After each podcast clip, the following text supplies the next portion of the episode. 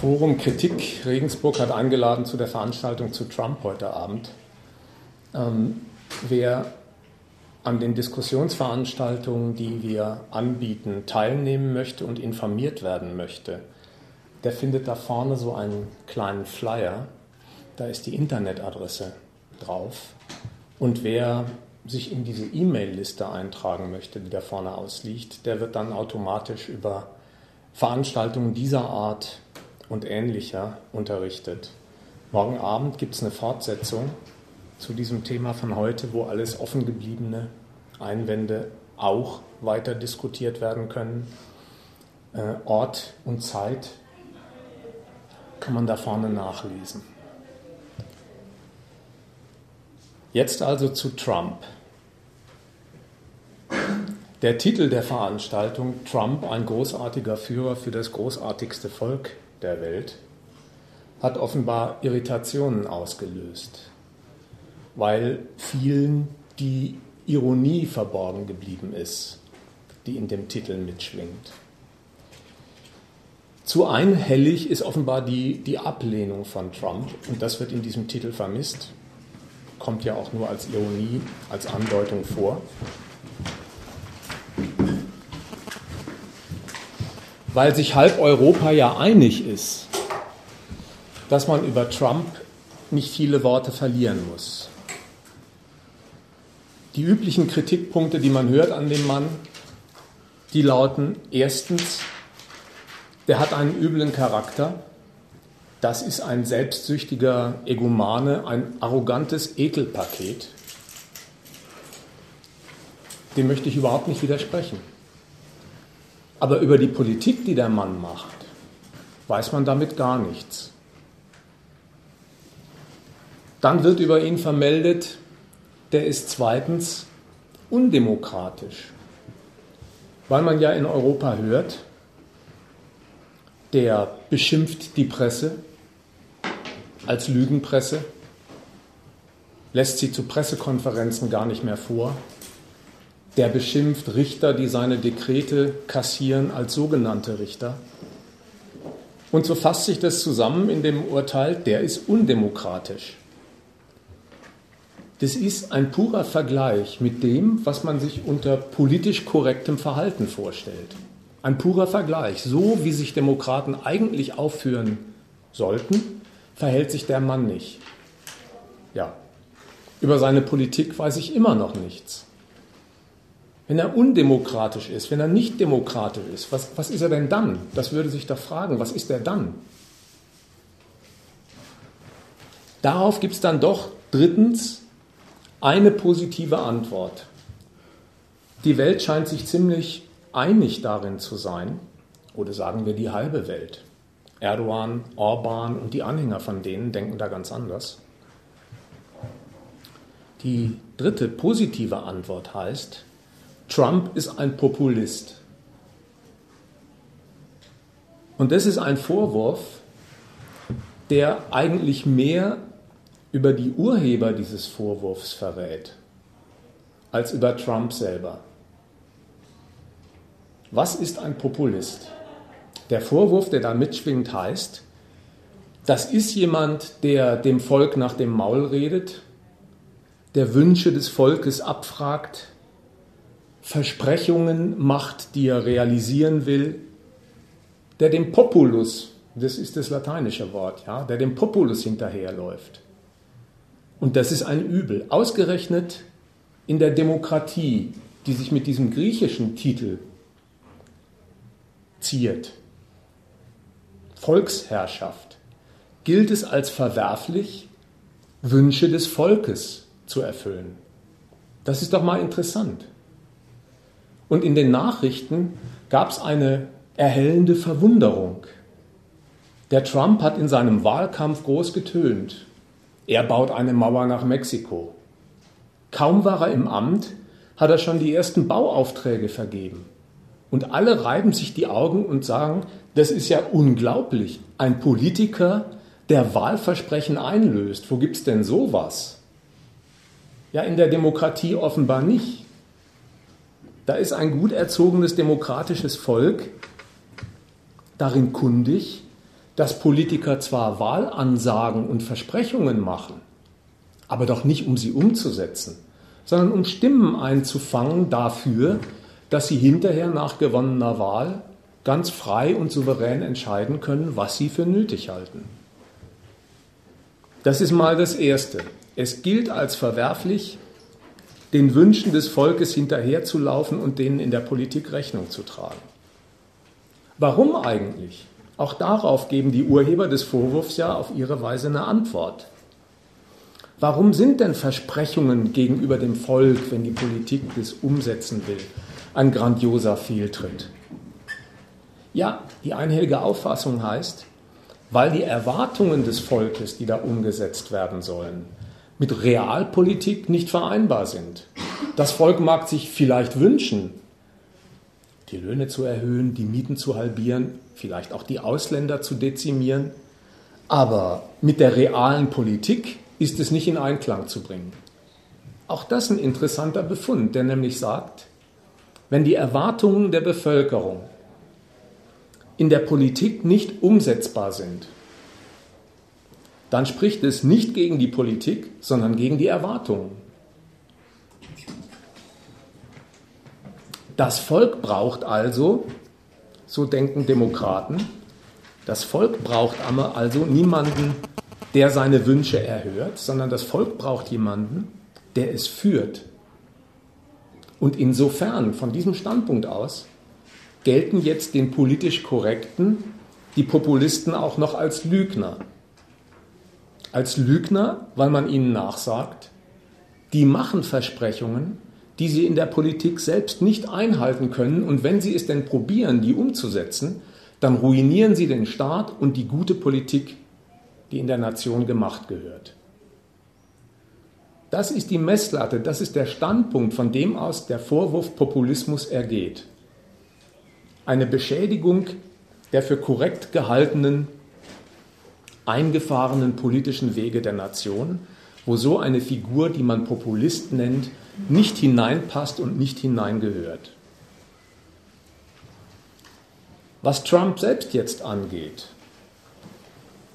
ist der Mann ganz sicher kein Populist in dem Sinn, dass der dem Volk nach dem Maul redet. Man muss ja immerhin zur Kenntnis nehmen, ungefähr der Hälfte des Volkes fährt der gehörig übers Maul. Der legt sich mit allen kritischen Bevölkerungsteilen in San Francisco, Los Angeles, New York heftig an. Mit dem politischen Establishment sowieso. In dem Sinne ist er sicher kein Populist. Einfach einer Stimmung in der Bevölkerung hinterherzulaufen. Was aber an ihm zu bemerken ist, das ist, dass sein Auftritt und die Politik, die der anschlägt, ein wenig aus dem demokratischen Rahmen fällt und nach Auffassung nicht weniger die nationale Politik der USA beschädigt. Und das, nur das, trägt dem den Vorwurf Populist ein. Das will ich im Folgenden mal ein bisschen erläutern. Der Mann, der mag ein Ekelpaket sein, mit Dummheit geschlagen aber er ist der mächtigste Staatsmann dieser Welt mit einer Mission. Und die hat wirklich ihre innere Logik. Und die sollte man zunächst einmal begreifen, um sie gescheit kritisieren zu können. Das mache ich in drei Kapitelchen. Im ersten will ich was erläutern über Trump und seine Lagebeurteilung. Wie urteilt er über die USA und die gegenwärtige Lage? Zum Zweiten will ich der Frage nachgehen, wieso hat eigentlich dieser stinkreiche Milliardär, der in so einem vergoldeten Loft wohnt, den Ruf, der berufene Anwalt des armen Volkes zu sein, der Hard Working Class, der vergessenen Amerikaner im Rust Belt. Wieso hat er diesen Ruf und warum kriegt er ihn sogar bescheinigt von der Mehrheit der Wähler, die er hinter sich bringt? Und das Dritte, warum tobt in Amerika dieser Machtkampf? Was ist das für ein Massaker, das der Trump gegen verschiedene demokratische Instanzen, gegen die Presse, gegen seine Richter und gegen Teile der Bevölkerung anzettelt? Was ist das für ein Kampf? Warum wird er wie geführt? Das ist der dritte Punkt. Zunächst also zu Trump und seiner Lagebeurteilung der USA. Die USA sind durch die Brille des Donald Trump betrachtet in einem desaströsen Zustand. Ökonomisch von kleinen und großen Rivalen in den wirtschaftlichen Niedergang getrieben. Da denkt er an China und Deutschland und Europa, die mit ihren Handelsbilanzüberschüssen Amerika Defizite einbrocken. Und dass das so was ist wie ein wirtschaftlicher Niedergang der Nation, darin hat er einen schlagenden Beweis vor sich in Gestalt der Millionen von Arbeitslosen. Es gibt haufenweise Amerikaner ohne Arbeit. Der Rust Belt, dieser Rostgürtel, auf den immer gezeigt wird, ist dafür das Symbol. Der Rust Belt, das ist die Region der verrotteten, verrosteten Industrien, in denen nicht mehr gearbeitet wird, weil die Industriestätten sich nicht lohnen und nur noch verrotten. Und zum Dritten, das soll heute nicht zur Sprache kommen, gehört aber zur Sicht des Donald Trump dazu, politisch und militärisch sind die USA abgehängt, die führen Kriege, fahren aber keine Siege ein. Das, das ist die Sicht des Donald Trump, und zu der muss man, was den ökonomischen Teil jetzt angeht, der heute Abend zur Sprache kommen soll, der andere ist für eine andere Veranstaltung reserviert. Ökonomisch ist der von Trump ausgemalte Niedergang der USA sicher keine Wahrheit, sicher nicht objektiv in dem Sinn. Die USA sind immer noch stärkste Wirtschaftskraft dieser Welt, ausweislich ihres Bruttoinlandsprodukts, auch ihres Wachstums. Und dass in dieser Wirtschaft Kapitalisten wie überall auf der Welt rechnen, rationalisieren, Arbeitskräfte entlassen oder wenn sich mit billigerem Lohn im Ausland bessere Geschäfte machen, auch den Standort wechseln, das gehört zu den üblichen Usancen der Konkurrenz und es zieht eine gehörige Zahl von Arbeitslosen nach sich, in den USA wie sonst überall auch.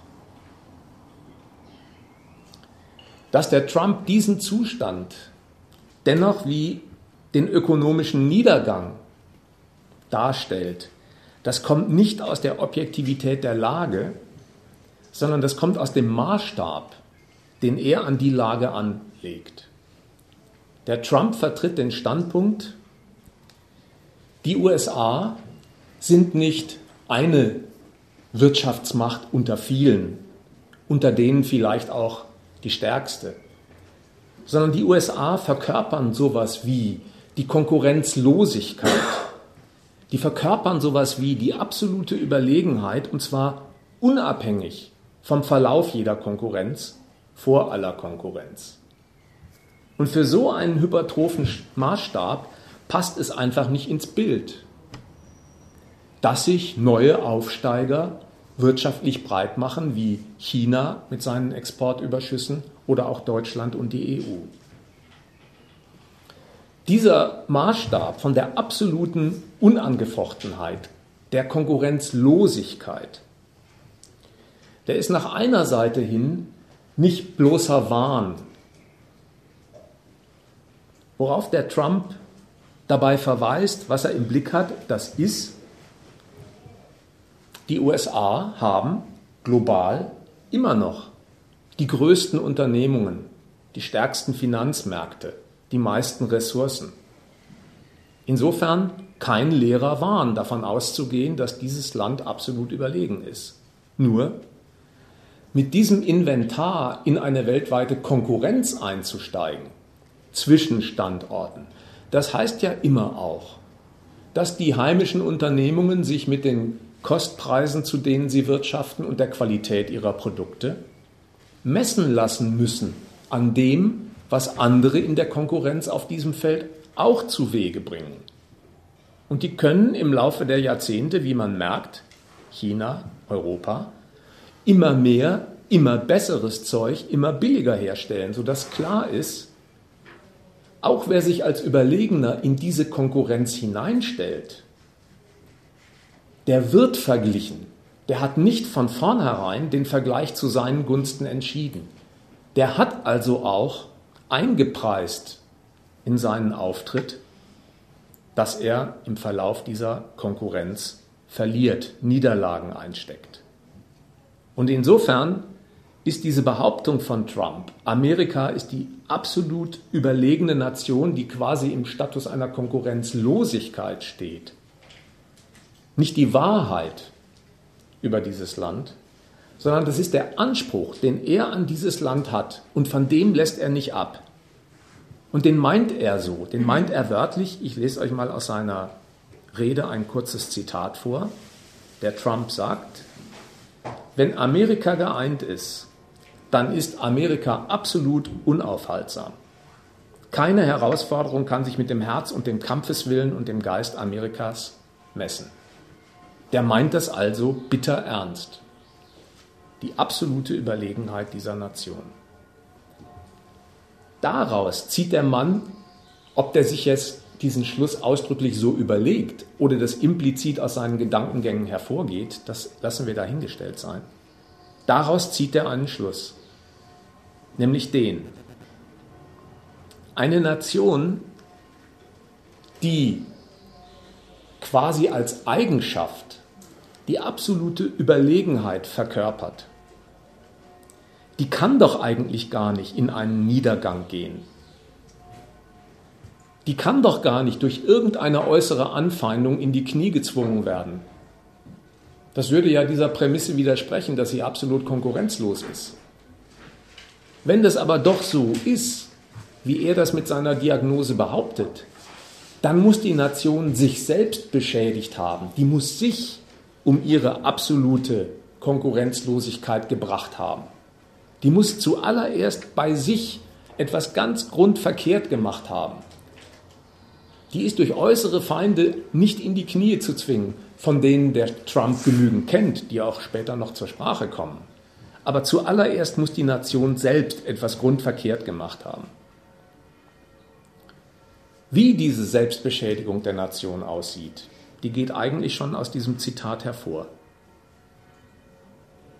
Denn wenn eine zum Erfolg prädestinierte Nation verliert, obwohl alle Mittel im Land vorhanden sind für den Sieg, dann kann das Problem überhaupt nicht in der Fähigkeit des Landes liegen. Das muss im Willen dieser Nation liegen. Das muss im Willen liegen. Ja, wenn die Einheit der Nation den Sieg garantiert, so hat Trump argumentiert in dem Zitat, dann ist die Entzweiung, die Beschädigung dieser Einheit der Grund für den Niedergang. Das sind die Botschaften, die Trump seinem Volk mitgibt. Der sagt, die Entzweiung liegt darin, dass die Figuren in Amerika, die die Macht innehaben und führen, und das Volk und dessen Wille gar nicht mehr miteinander harmonieren, die sind entzweit. Da herrscht ein Establishment in Washington, das alles verspielt, sich bereichert und das Volk, das mit seinen Jobs die ganze Nation trägt, in die Armut treibt. Oder in seinen Worten, unsere Politiker haben aggressiv eine Politik der Globalisierung verfolgt und damit unsere Jobs, unseren Wohlstand, unsere Fabriken nach Mexiko und Übersee verfrachtet. Die Globalisierung hat die finanzielle Elite die den Politikern Geschenke gemacht hat, sehr bereichert. Aber sie hat Millionen von Arbeitern mit nichts als Armut und Sorgen zurückgelassen. Das ist Trump. Man muss genau hinhören, wie der Befund von dem Kerl heißt. Der entdeckt ein ökonomisches Desaster. Aber das besteht nicht darin, wie bei seinem Vorgänger Obama, dass er sagen würde, nun, die USA haben es versäumt, in den großen, wichtigen globalen Technologien, Renewables oder IT-Technik, den Anschluss zu finden. Wir müssen wieder die schnellsten Autos bauen und die größten Computer oder umgekehrt. Das war bei Obama die Diagnose, wenn der davon geredet hat, es muss so etwas wie eine Reindustrialisierung passieren in Amerika. Der hat gemeint, es liegt am unzureichenden Einsatz der Mittel, die müssen aufgebessert, aufgefrischt werden, die ökonomischen Hebel und Mittel. Das ist nicht Trumps Diagnose, sondern der sagt, an dem ökonomischen Niedergang Amerikas entdeckt er, dass mit der Macht der Nation was nicht stimmt. Die Macht der Nation ist kaputt, die ist beschädigt. Das Volk ist überhaupt nicht mehr Herr im Haus, stattdessen ist eine verbrecherische Elite an der Macht, die alles verspielt, die Jobs des Volkes und damit die Stärke der Nation. Das ist sein Standpunkt. Die Macht liegt im Argen. Für die muss er was tun. Und es meint der Mann bitter ernst, wenn er sagt, nach seiner Wahl, heute ist der Tag gekommen, wo wir dem Volk die Macht zurückgeben, damit alles korrigiert werden kann, was diese verbrecherische Elite falsch gemacht hat. Er meint das wörtlich. In seiner Antrittsrede sagt er, heute übergeben wir die Macht nicht nur von einer Regierung an die andere oder von einer Partei an die andere, sondern wir nehmen die Macht von Washington DC und geben sie an euch, das Volk, zurück. Da hört man in der Art, wie der Mann berichtet, da liegt nicht so ein gewöhnlicher demokratischer Machtwechsel vor. Der geht hierzulande, wo demokratisch gewählt wird, ungefähr so. Vor der Wahl kann man ja jetzt gerade studieren, wo sich Merkel und Schulz in Position bringen. Vor der Wahl werden dem Volk alternative Linien präsentiert, die für sich so fad sind, dass kaum eine Alternative zu entdecken ist. Der Schulz sagt zum Beispiel, wir brauchen Gerechtigkeit plus Innovation in der Wirtschaft. Dann hält die Merkel aber sowas von dagegen und sagt, wir brauchen Innovation in der Wirtschaft und dann Gerechtigkeit. Es ist ja schon mühselig, zwischen diesen beiden Behauptungen überhaupt eine Differenz zu entdecken, wenn man mal von der Reihenfolge der Substantive absieht. Aber die schaffen es, aus diesem Fadenunterschied fast einen Gegensatz hoch zu projizieren, indem sie sich wechselseitig nachsagen, ja, wenn einer wie der Schulz sagt, zuerst kommt die Gerechtigkeit und dann die Innovation fürs Wachstum, dann will der doch bloß mit sozialen Versprechungen den Kuchen verteilen, bevor er überhaupt gebacken worden ist. Das kann ja nicht gut gehen. Und dann sagt umgekehrt der Schulz gegen die Merkel, eine, die immer nur an Innovation und Wachstum denkt und hinterhergeklappert kommt mit, Gerechtigkeit, die gefährdet den sozialen Frieden in unserem Land. Beide haben aus einer eigentlich winzigen Nuance von Linien so etwas ähnliches wie einen Gegensatz hochgemändelt, der dem Wähler jetzt wenigstens so etwas wie Wahlalternativen an die Hand gibt. Man braucht ja immer Unterschiede, wenn man wählen soll. Und wenn es die nicht gibt, muss man eben welche erzeugen oder fingieren. So geht das vor Wahlen, dass sie sich fast wechselseitig vorwerfen, der jeweils andere reitet die Nation in den Abgrund. Nach der Wahl wird der Graben zugeschüttet. Der Gewählte ist der Kanzler oder die Kanzlerin des ganzen Volkes. Er kooperiert gut und gerne mit den Konkurrenten, die gestern noch die Nation an die Wand gefahren haben, in verschiedenen Landesregierungen, auch in den entsprechenden Parteikonstellationen, ohne dass die Parteienkonkurrenz deswegen aufhören würde. Der Streit, wer dasselbe besser kann, hört nie auf, weil er ja wahlentscheidend ist. Aber so in diesem Geist wird in Demokratien gewählt und der Personalwechsel an der Macht vollzogen, dass sich im Grunde in der nationalen Sache einige Figuren um die Sache streiten, wer das besser kann. Das ist bei Trump überhaupt nicht so. Der Trump steht auf dem Standpunkt, die etablierte Politik, da meint er ganz Washington, sogar seine eigenen republikanischen Parteifreunde zu großen Teilen, die sind Feinde des Volkes. Die muss man aus den Ämtern vertreiben. Es ist ein Gemeinspruch in einer Demokratie von gut erzogenen Bürgern und Wählern, dass die sagen, ja, letztlich sind da oben doch die da oben alles Verbrecher. Aber das ist bei Trump nicht mehr nur so ein Gemeinplatz kleiner Leute. Das macht sich der gewählte Präsident der USA zu eigen. Und wie bierernst er das meint, hat er im Wahlkampf demonstriert, als er zur Clinton gesagt hat, I lock her up. Ich sperre sie ein, wenn ich an der Macht bin, wegen ihrer E-Mail-Konten und was er sonst noch an Verfehlungen vorzuwerfen hat. Das, dieser Standpunkt, der ist nicht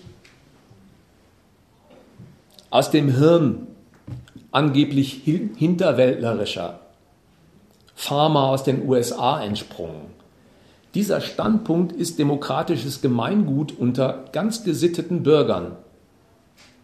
Die haben sich nämlich zur Angewohnheit gemacht. Alles, was sie an Misshelligkeiten erfahren, der Lohn, der nicht passt oder die Miete, die nicht hinhaut, nie auf die ökonomischen Ursachen zurückzuführen, die ihnen das Leben schwer machen, sondern einer falschen politischen Verwaltung anzukreiden. Das ist das Lebenselixier der Demokratie, weil jede Unzufriedenheit dazu führt zu sagen, ja, dann muss ich eine neue passende Verwaltung wählen, das andere Personal, das die Sache noch nicht verbockt hat. Und mit dem Gedanken wird man steinalt und hat 17 Mal gewählt und war Wechselwähler. Dieses ganz normale falsche Denken jeden Wahlbürgers, nicht nur des Amerikaners, das wird in Amerika durch Trump zugespitzt. Aber dieses falsche Denken wird da zugespitzt. Der sagt nämlich nicht mehr nur, da oben sitzen nationale Führungsfiguren, die die Sache der Nation schlecht machen, sondern der Trump sagt, die machen überhaupt nicht die Sache der Nation, die verraten die Sache der Nation, die denken gar nicht ans Volk und die Stärke Amerikas, die denken an sich und ihre Pfründe. Und dafür lassen sie den ganzen Karren an die Wand fahren. In dem Sinn sind die Verräter und Verbrecher an der Nation. Das Volk sehnt sich also da nach einem, sofern sie diesem Gedanken folgen, der mit dem Saustall aufräumt. Und der Trump sagt, ich bin der Mann, ich gebe von diesen Verbrechern die Macht, die ich mir nehme, zurück an euch. Jetzt ist das Volk an der Macht, jetzt kann das Volk alles richten. Natürlich ist im Wortsinn auch nach der Wahl nicht das Volk an der Macht und regiert, sondern Donald Trump. Das ist für Trump kein Widerspruch, weil er auf dem Standpunkt steht, er, Donald Trump, er verkörpert den Volkswillen. Der behauptet die totale Identität von Volk und Anführer. Und den Gedanken, den sollte man nicht gleich lächerlich machen mit dem Hinweis, ach, glaube ich doch nie, dass der Trump den Volkswillen vollstreckt. Ich kenne welche, die sind dagegen. Man sollte ihn nicht lächerlich machen, sondern erst einmal die Formel abklopfen und begreifen und verstehen, was damit überhaupt ausgedrückt ist. Ich und das Volk, der Führer und seine Basis, wir sind eins. Ja, was will denn das Volk an der Macht? Da braucht der Trump keine Umfrage, um zu hören, was will denn das Volk. Wenn er der Führer ist, sagt er dem Volk, was es will. Das Volk will America First. Aufräumen mit allen Hindernissen, die sich in Amerika für die Rückgewinnung nationaler Größe aufbauen. In dem Sinn, sagt der Trump, sind wir, Volk und Führung, eins. Das, so über die Leute zu reden, das ist keine Wahrheit über die Leute, die sich da als Volk verstehen, sondern das ist ein Anspruch an die Leute.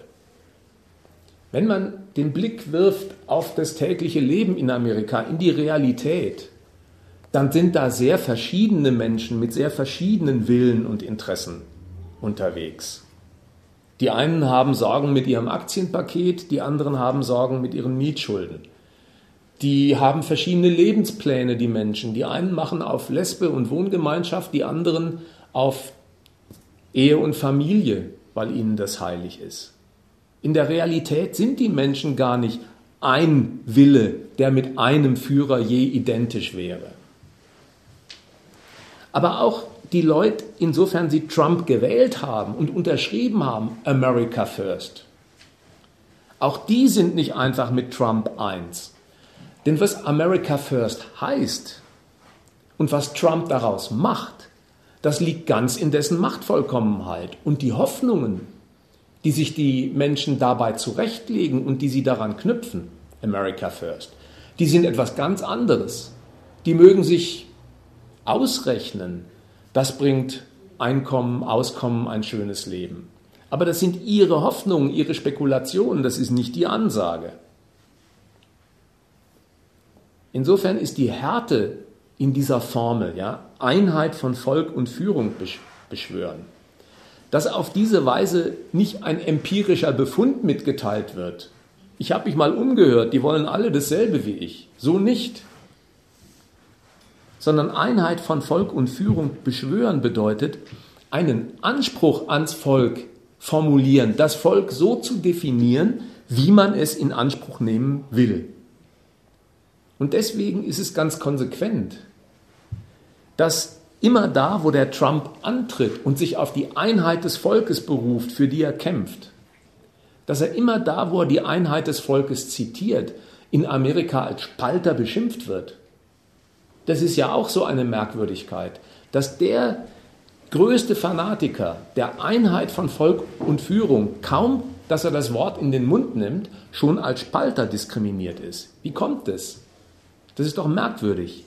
Volk ist doch eigentlich die Gesamtheit der Landesbewohner als politischer Korpus.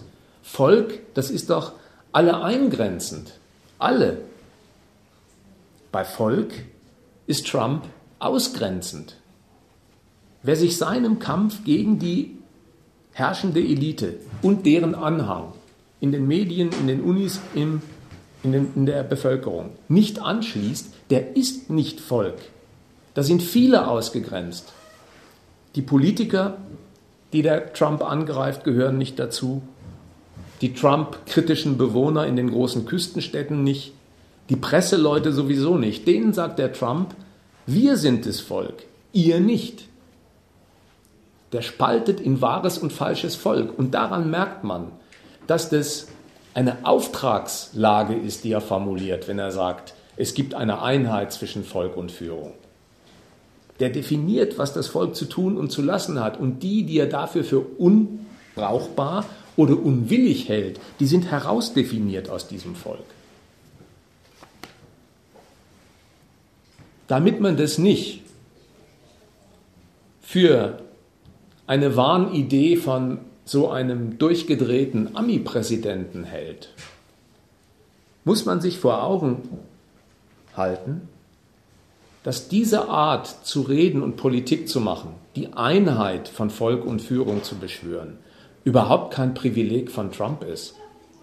So treten alle demokratischen Politiker an. Wenn die Merkel in Deutschland ihre Flüchtlingspolitik ankündigt, auch durchsetzt gegen Widerstände, dann setzt die sich ins Fernsehen und sagt, wir schaffen das. Die hat vorher nicht umgefragt, äh, ob die Leute das schaffen, was sie jetzt machen sollen, wenn eine Million Ausländer miternährt oder in den Arbeitsmarkt integriert werden sollen. Die hat auch nicht nachgefragt, ob die das wollen. Aber die sind vereinnahmt, diese Leute, in dem Spruch, wir schaffen das, als ob klar wäre, dass die Ansage der Führung die Vollstreckung von einem Willen ist, der im Volk selbst vorhanden ist. Wir schaffen das.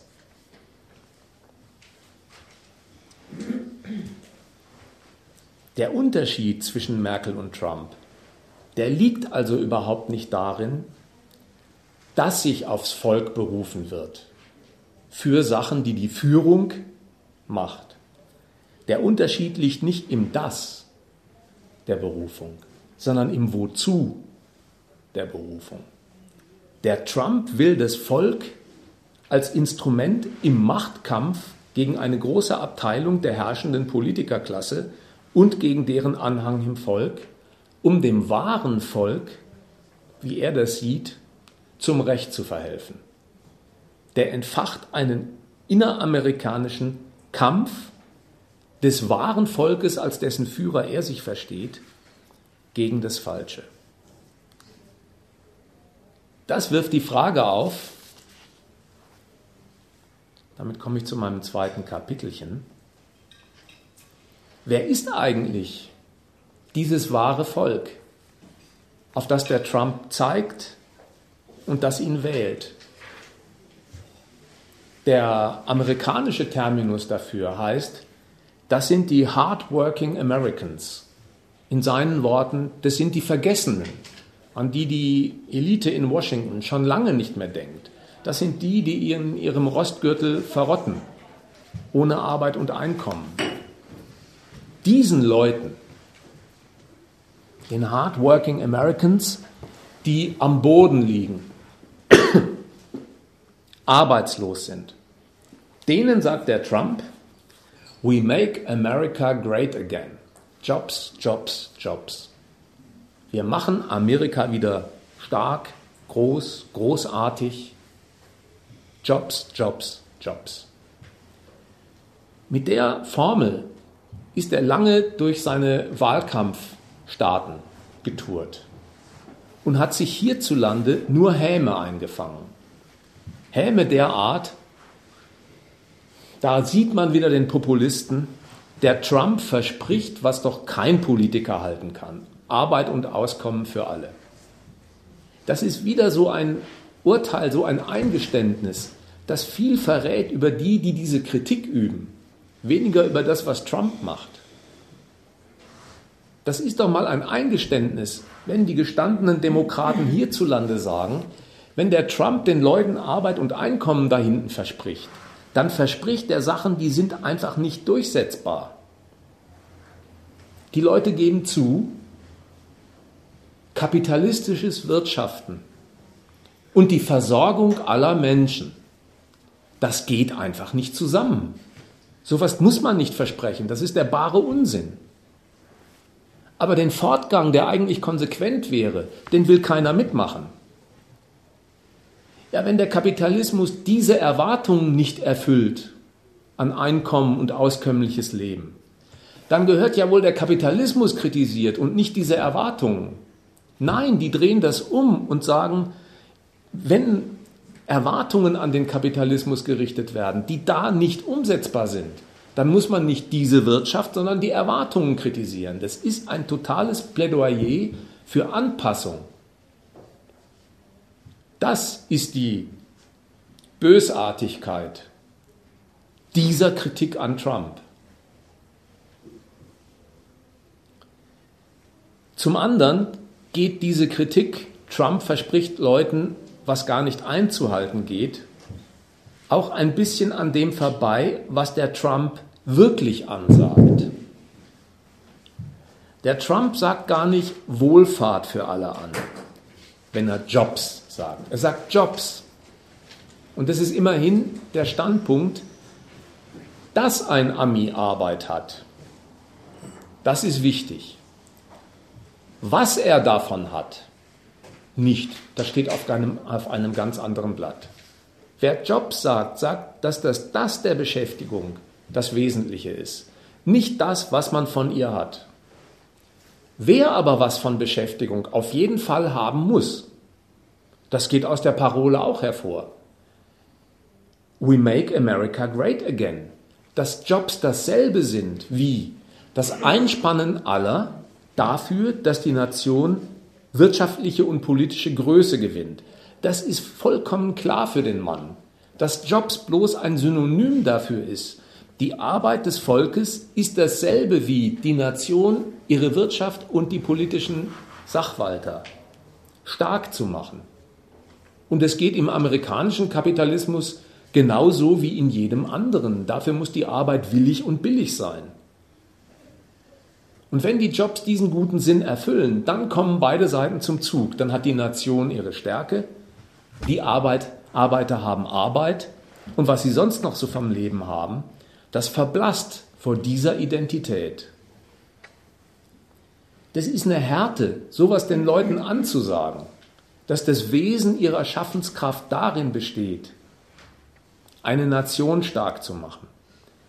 Diese Härte, die wird völlig übersehen und stattdessen richtet sich der Blick hierzulande darauf, dass die Menschen sagen, ausgerechnet so ein trotteliger Milliardär behauptet, er sei glaubwürdiger Anwalt der Armen. Wie geht das zusammen? Wie kann ein Milliardär glaubwürdiger Anwalt der armen Leute sein? Die Menschen, die so auf den Trump blicken, die haben vielleicht noch eine Erfahrung im Kopf. Der Steinbrück, ich glaube, vier Jahre ist es her, der hat sich mal als Kanzlerkandidat profilieren wollen gegen die Merkel und ist gleich zu Beginn der Wahl in der Bildzeitung in die Schlagzeilen geraten, weil er sich 20.000 Euro für irgendeinen Vortrag als Honorar hat auszahlen lassen. Und alle Welt hat gesagt, Steinbrück, das soll ein sozialer Demokrat, ein Anwalt der kleinen Leute sein. 20.000 Euro, wo gibt es denn sowas, wenn einer mit 800 Euro nach Hause geht, wenn er aus der Fabrik kommt? Das ist so eine Idiotie. Als würde die Einkommenshöhe eines Politikers, die Einkommenshöhe eines Politikers die Lage der Menschen im Land definieren und nicht die staatlichen Notwendigkeiten, die er in seinem Amt durchsetzt.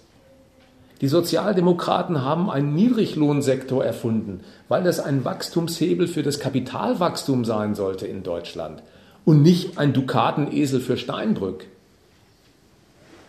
Das ist die Dummheit dieses Vergleichs. Bei Trump aber ist es so, dass die Milliarden, die der Kerl wirklich verdient, ob redlich oder nicht, sei dahingestellt, ihn überhaupt nicht disqualifizieren in der Öffentlichkeit. Umgekehrt, die qualifizieren ihn. Wie geht denn das? Erstens tritt der Trump vor die vergessenen Arbeiter im Rust Belt und sagt, die Milliarden, die ich auf der Seite habe, die beweisen, die Konkurrenz um den Gelderwerb in Amerika, die ist ein Erfolgsweg. Und der steht jedem offen, auch euch. Die beweisen zweitens die Milliarden, die ich auf der Seite habe, dass ich ein harter Kämpfer bin, der immer nur das Beste aus sich herausholen will, so wie ihr, die ihr auch harte Kämpfer seid und immer das Beste aus euch machen wollt. Jetzt merkt man, haben schon die Armen und der Milliardär eine Gemeinsamkeit. Eine ideelle zwar nur, aber eine Gemeinsamkeit. Und zwar besteht die in der Überzeugung, dass der Wille zum Erfolg jeden nach oben führen kann. Das ist eine Lebensweisheit der Amerikaner. Die ist tausendmal verfilmt und vertont worden. Immer nach dem Schlager vom Tellerwäscher zum Millionär. Jeder kann von ganz unten nach ganz oben kommen. Ja, das ist die Melodie. Vom Tellerwäscher zum Millionär. Aber nicht mal in Amerika wird jemand deswegen Tellerwäscher, weil er Millionär werden will. Da merkt man, diese Gemeinsamkeit, die da behauptet wird zwischen Trump und den Armen, diese Identität, die liegt im Standpunkt zur Konkurrenz. Man kann es schaffen, der Tüchtige kommt hoch. Aber diese Gemeinsamkeit im Standpunkt zur Konkurrenz, die sieht völlig ab von den Mitteln, die jemand hat in der Konkurrenz. Trump schafft als Unternehmer an die anderen für Unternehmer. Und entsprechend bescheiden sieht ihr Salär aus. An den Mitteln, die jemand in dieser Konkurrenz hat, entscheidet sich auch in den USA das Leben der allermeisten. Da ist das Ein- und Auskommen der Menschen die abhängige Variable der kapitalistischen Rechnung. Werden sie gebraucht, werden sie bezahlt, meistens schlecht. Werden sie nicht gebraucht, werden sie gefeuert. You are fired. So geht das, wie bei uns. Aber denken tun auch die Leute in Amerika über diese Härte anders. Da drüben nennen sie das, was ich Abhängigkeit von den Renditerechnungen des Kapitals nenne. Ganz umgekehrt ihren Pursuit of Happiness. Die verfolgen da ganz eigenverantwortlich ihr Glück. Und dazu möchte ich mal einen kleinen Exkurs machen, um ein paar Missverständnisse auszuräumen, weil ja doch Amerika die Art, wie da gewirtschaftet und gedacht wird, im Vergleich zu unseren Breiten als herzlos, als egoistisch gilt. Man hält sich viel darauf zugute, dass es hierzulande auch sowas gibt wie die Gesinnung der Solidarität und den Sozialstaat. Ich will also einen kleinen Exkurs anbieten über das Verhältnis von Konkurrenz um Gelderwerb und Moral. Wie funktioniert das hier und drüben? Freiheit und Gleichheit sind in der bürgerlichen Welt kein leerer Wahn, sondern real. Die Freiheit besteht darin, dass sich jeder ganz frei um seinen Gelderwerb mühen darf, es aber auch muss. So etwas wie eine gesellschaftlich organisierte Versorgung, eine geplante Teilung der Arbeit zu diesem Zweck, sowas gibt es nicht. Jeder ist also frei, sich um seinen Gelderwerb Erwerb zu mühen. Darin sind alle gleich.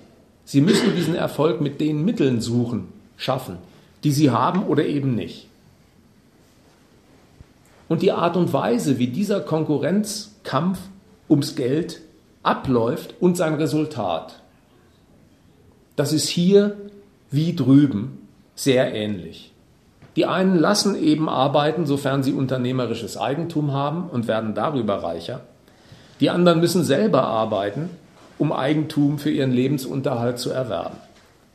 Und die Spaltung in Arme und Reiche, das ist sowas wie die bleibende Folge, ewig mit dieser Leier betränt, die Kluft zwischen Arm und Reich wird immer größer. So, das kennt man.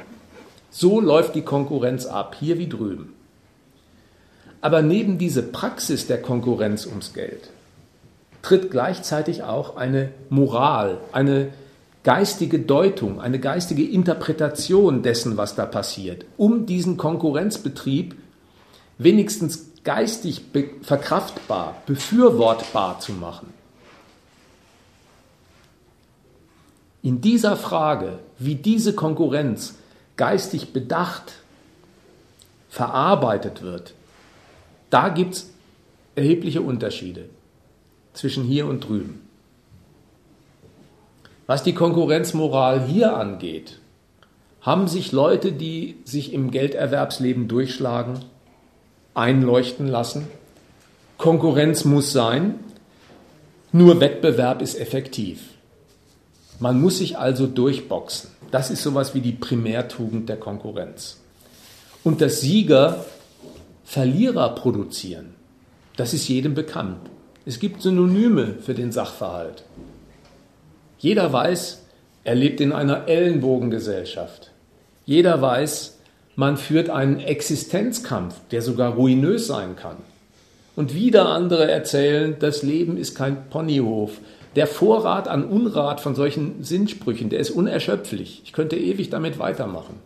Alles nur Floskeln dafür, dass gesagt wird, das ist eine Härte, die aber sein muss. Jetzt kommt der Nachgang. Die Verlierer, zu denen man sich soeben bekannt hat, die müssen anfallen. Das geht ja gar nicht anders. Die brauchen aber unbedingt unsere Solidarität. Das ist die Sekundärtugend. Warum brauchen die unsere Solidarität? Naja, man will den Zusammenhalt der Figuren, die da ihr Gegeneinander betreiben, pflegen, damit diese Kooperation gegensätzlicher Interessen weitergehen kann, und zwar ungestört von den sozialen Folgen. Man will nicht, dass die Niederlagen, die sich diese Figuren im Gelderwerbsleben wechselseitig zufügen, sprengend werden und den Willen zur Kooperation kaputt machen, damit den ganzen sozialen Frieden gefährden. Also wird das Lied der Solidarität gepfiffen. Praktisch folgt daraus einerseits so gut wie gar nichts. Der, der seinen Arbeitskollegen im Betrieb ausgestochen hat, bei der Beförderung. Der klopft ihm vielleicht auf die Schulter und sagt Kopf hoch. Der, der einen trifft auf der Straße, der bei der Rationalisierung rausgeflogen ist, während er seinen Platz behalten durfte, der wirft ihm vielleicht auch einen Fünfer in den Hut, wenn er gut gelaunt ist. Mehr folgt praktisch nicht daraus, bis auf ganz wenige Irrläufer, die gehen dann zur Heilsarmee. Praktische Wucht entfaltet das Ding mit der Solidarität eigentlich nur in einer Hinsicht. Der Staat stellt sich auf mit seinem Sozialstaat und sagt, was die Privaten auf sich gestellt nie machen würden, nämlich die Alimentierung der Arbeitslosen, die Verköstigung derer, die unter die Räder dieses Wettbewerbs gekommen sind. Das mache ich mir als Sozialstaat zum Anliegen. Nicht, weil dieser Staat von besonderem Humanismus geprägt wäre, dann hätte er diesen wüsten Konkurrenzkampf ja gleich lassen können sondern weil er die sozialen Folgen einhegen will, weil ein sozialer Friede im Land um sich greifen soll, Bestand haben soll, damit eben dieser Konkurrenzbetrieb weitergehen kann. So ticken die Leute hier. Drüben anders.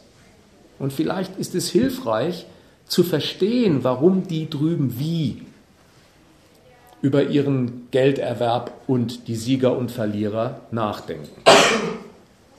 Die Konkurrenzmoral in den Staaten beginnt mit dem Satz, Konkurrenz ist ein Erfolgsweg für alle, für alle, die kämpfen und das Beste aus sich rausholen.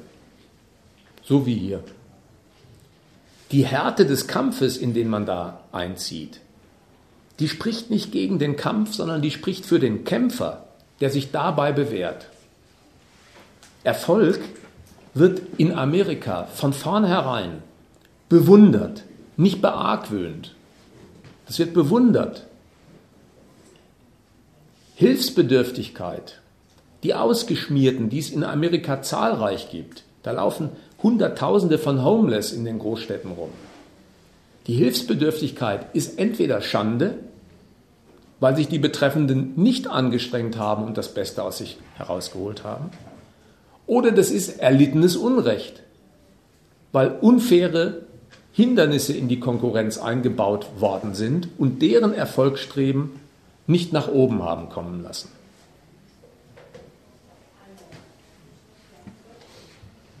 So denken die. Und damit ist klar, Konkurrenzerfolg in Amerika und die Konkurrenzmoral, die fallen zusammen.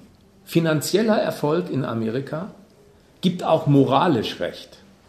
Erfolg beweist Tüchtigkeit. Und Tüchtigkeit verdient auch den Erfolg und jede Anerkennung. Daraus erklären sich so Petitessen, die man aus der Presse vielleicht irritiert zur Kenntnis nimmt. Hierzulande sind Leute eher damit befasst, ihr Vermögen zu verstecken. Der Trump in Amerika der führt Klagen gegen Leute aus den Medien, die behaupten, er würde weniger Milliarden besitzen, als er selber angibt. Das ist so. Das erklärt sich aus dem, dass das zur Ehre gereicht, so ein Erfolgsbonze zu sein und nicht beargwöhnt gehört. Dem ist diese Gleichung der Tüchtige kommt nach oben, der Erfolg gibt Recht, der verdient doch Anerkennung. Dem Typen ist es so zu Kopf gestiegen, dass er sich diese Sätze zu sagen traut, die durch die Presse gegangen sind. Ein Milliardär, hat er gesagt, ein Milliardär kann jede Frau in den Schritt fassen. Ja, auf sowas muss man kommen, ja. Und das ist der Humus, das ist der Nährboden, auf dem dieses Denken wächst.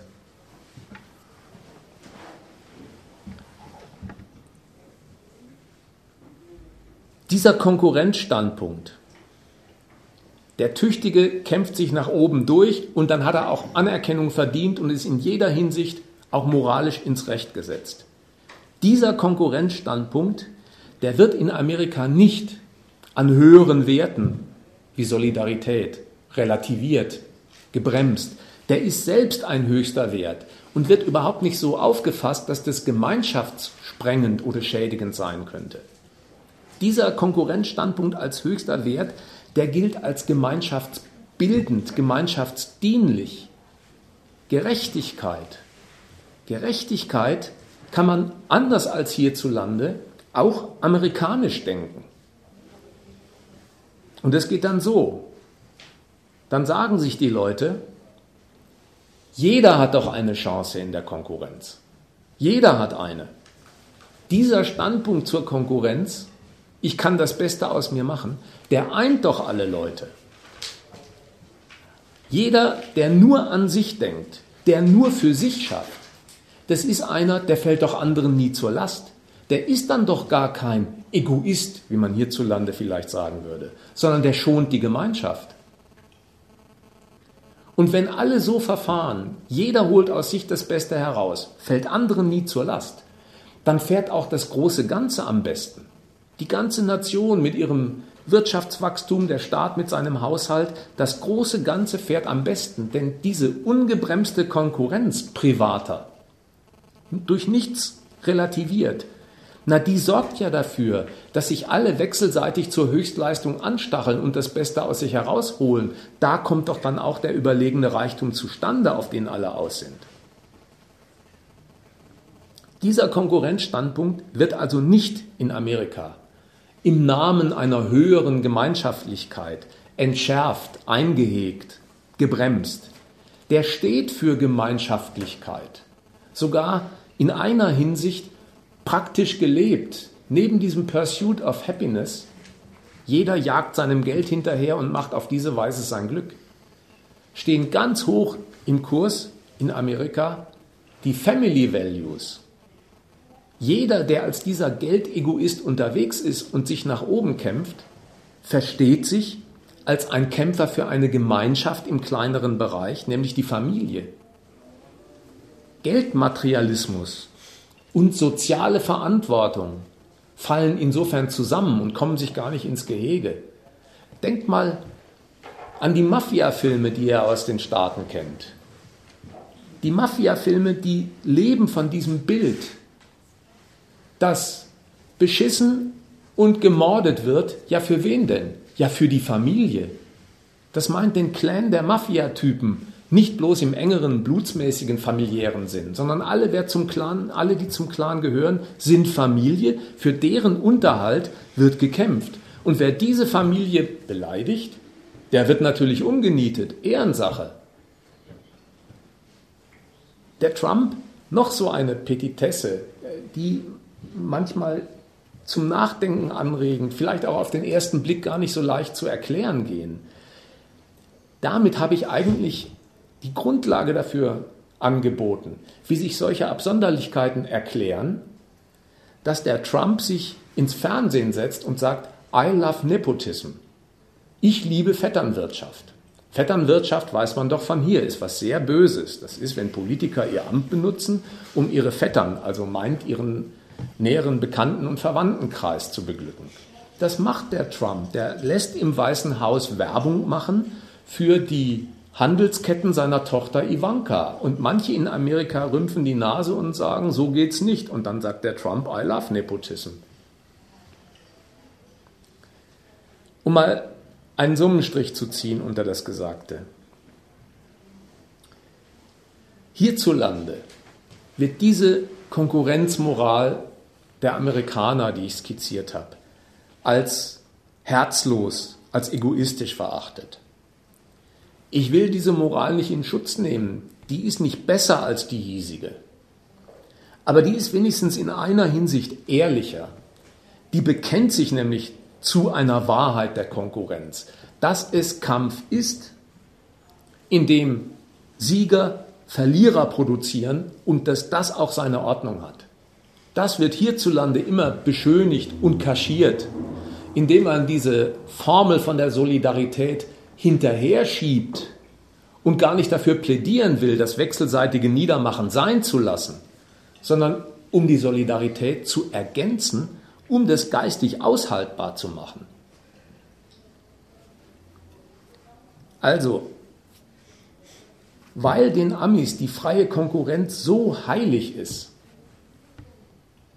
gelten denen auch viele, die allermeisten korrigierender Staatseingriffe als im Prinzip böse. Gemacht wird sowas in Amerika dennoch, wenn der Staat Notwendigkeiten entdeckt. Dann hat der Obama einen Umweltschutz auf den Weg gebracht oder eine Gesundheitsreform, weil ja die Natur und das Volk Ressourcen sind, die das nationale Wachstum braucht, also auch beim Verbrauch dosieren muss. Sowas machen die. Aber das ist in Amerika immer gleich ein Grundsatzstreit, was die einen wegen der Fortführung der Konkurrenz verordnen wollen von Staatswegen. Das geißeln die anderen von vornherein als sozialistischen Eingriff, der da nicht hingehört. Und in dem Maße, wie das in Amerika Eingang gefunden hat in die staatliche Praxis, Umweltschutz, Gesundheit, ist auch ein bisschen das Bewusstsein aufgekommen in den kritischen Unistädten, in den küstennahen großen Städten, die Trump alle nicht wählen, dass sowas wie eine soziale Einhegung der Konkurrenz im Namen jetzt nicht des Wachstums, sondern von Mensch und Natur sein muss. Jetzt steht bei mir Exkursende, das stimmt. Hier ist der Exkurs beendet. Jetzt komme ich zu meinem letzten Punkt, nämlich zu der Frage, welches Massaker der Trump eigentlich in den USA anzettelt, gegen wen und warum. Um den Faden nochmal aufzunehmen. Begonnen hat er damit, dass diese Nation im Niedergang ist dass der Grund dafür darin zu suchen ist, dass ein verbrecherisches, verkommenes Establishment die Grundlagen der Nation verspielt, verrät, sich bereichert und das Volk mit seinen Jobs in den Abgrund zieht und an den Bettelstab bringt.